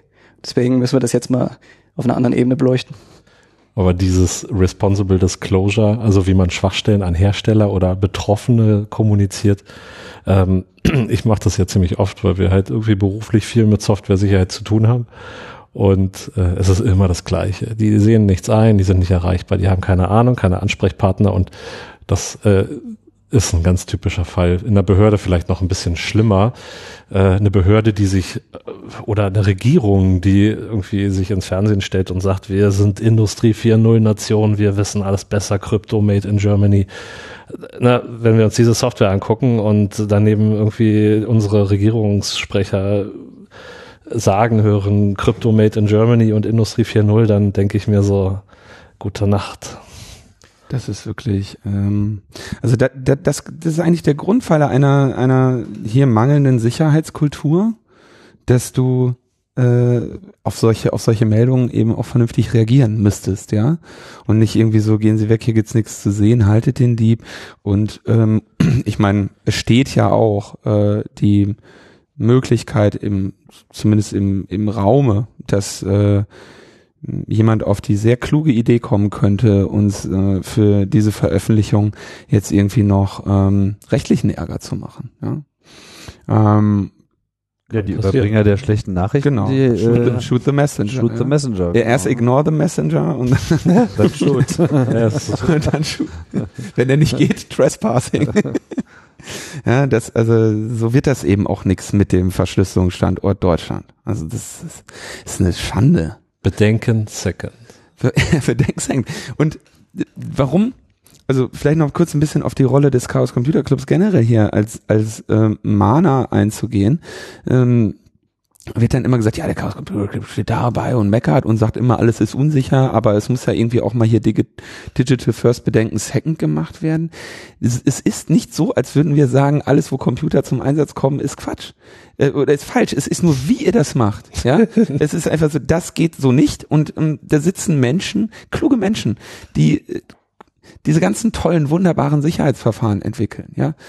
Asymmetrische Verschlüsselung, Signaturen, sichere Kryptographie, ja, und die, die meiste davon ist quelloffen verfügbar, das kannst du dir als Library reinlinken und wir haben da so tolle Sachen, ja. Da kann man so schöne Sachen mitmachen. Und dann wird das hier äh, in Deutschland irgendwie mit so einem Not Invented Here Syndrome irgendwie ignoriert und dann wird hier so ein Steinzeitcode in Lochkarten getackert. Von Hand. ja. Also das, das ist wirklich auch, ist bedauerlich. Ist Steinzeit, bedauerlich. kurz ein, ein Einspruch, Ah, nein, nicht Einspruch, Anmerkung. Steinzeitlich war auch das äh, Wort, was ich am Telefon mehrfach gehört hatte von Verantwortlichen, wenn es hier um diese Wahlsoftware geht. Also das Problem ist bekannt, Als Selbsteinschätzung. Ah. richtig. Ja. Ja, ich es, hat denke auch, eben, es hat einfach niemand ähm, sich bis 2017 damit auseinandergesetzt. Man kann sich ja mal einen Blick auf diese Update-History schauen. Ja, er hatte in diesem FTP-Modul, da war Sechs Jahre kein sechs Jahre kein Update drin. Das war Und eine, jetzt kommt alle zwei Wochen was. alle zwei Tage. Ja. FTP. Wer, wer FTP? Oh. oh Gott. So, Leute. Jetzt haben wir es, oder? Ich glaube ja. Tja. Also war eine etwas äh, äh, verrückte aus der Reihe äh, Sendung hier zum Wiedereinstieg, aber war unterhaltsam. Dann kommen wir, glaube ich, wie immer, ähm, also wenn, wenn du noch dein, wenn noch dein, deine Mutter grüßen oder Ich grüße meine Mama, mein Papa, alle, die mich kennen. Grüße an Amber und Johanna und Super. nee, bitte nicht. Deine Hobbys lass raus. Also ich, ich danke am Ende der Sendung immer noch mal jemandem und äh, in diesem Fall ähm, danke ich erstmal dir, Martin, ähm, für die Zusammenarbeit und dir, Thorsten, hat wie immer Spaß gemacht. Mir auch. Und ähm, dann danke ich Arne, Aal, Benedikt, Christian, Daniel, Dirk, Hannes, Kai, Matthias, Matthias, Michi, Michael, Sebastian, Tore und Niklas. Und ich danke auch, und zwar äh, all den Leuten, die sich gerade jetzt im zurückliegenden Monat äh, aufgrund meiner Sprechpause mit sehr netten äh, äh, Rückmeldungen und auch finanziellen Unterstützung äh, bei mir gemeldet haben. Und das war alles sehr äh, motivierend. Und jetzt geht's weiter, aber nicht mit dieser Sendung, sondern dann nächstes Mal wieder. Und wir sagen Tschüss. Tschüss und danke Judith, dass du das hier die letzten Tage alles mitgemacht hast. Aber mal jetzt echt muss ich auch Ja, hat Spaß gemacht. Danke, dass ich dabei sein durfte. Ciao, ciao. Tschüss. Ciao, ciao.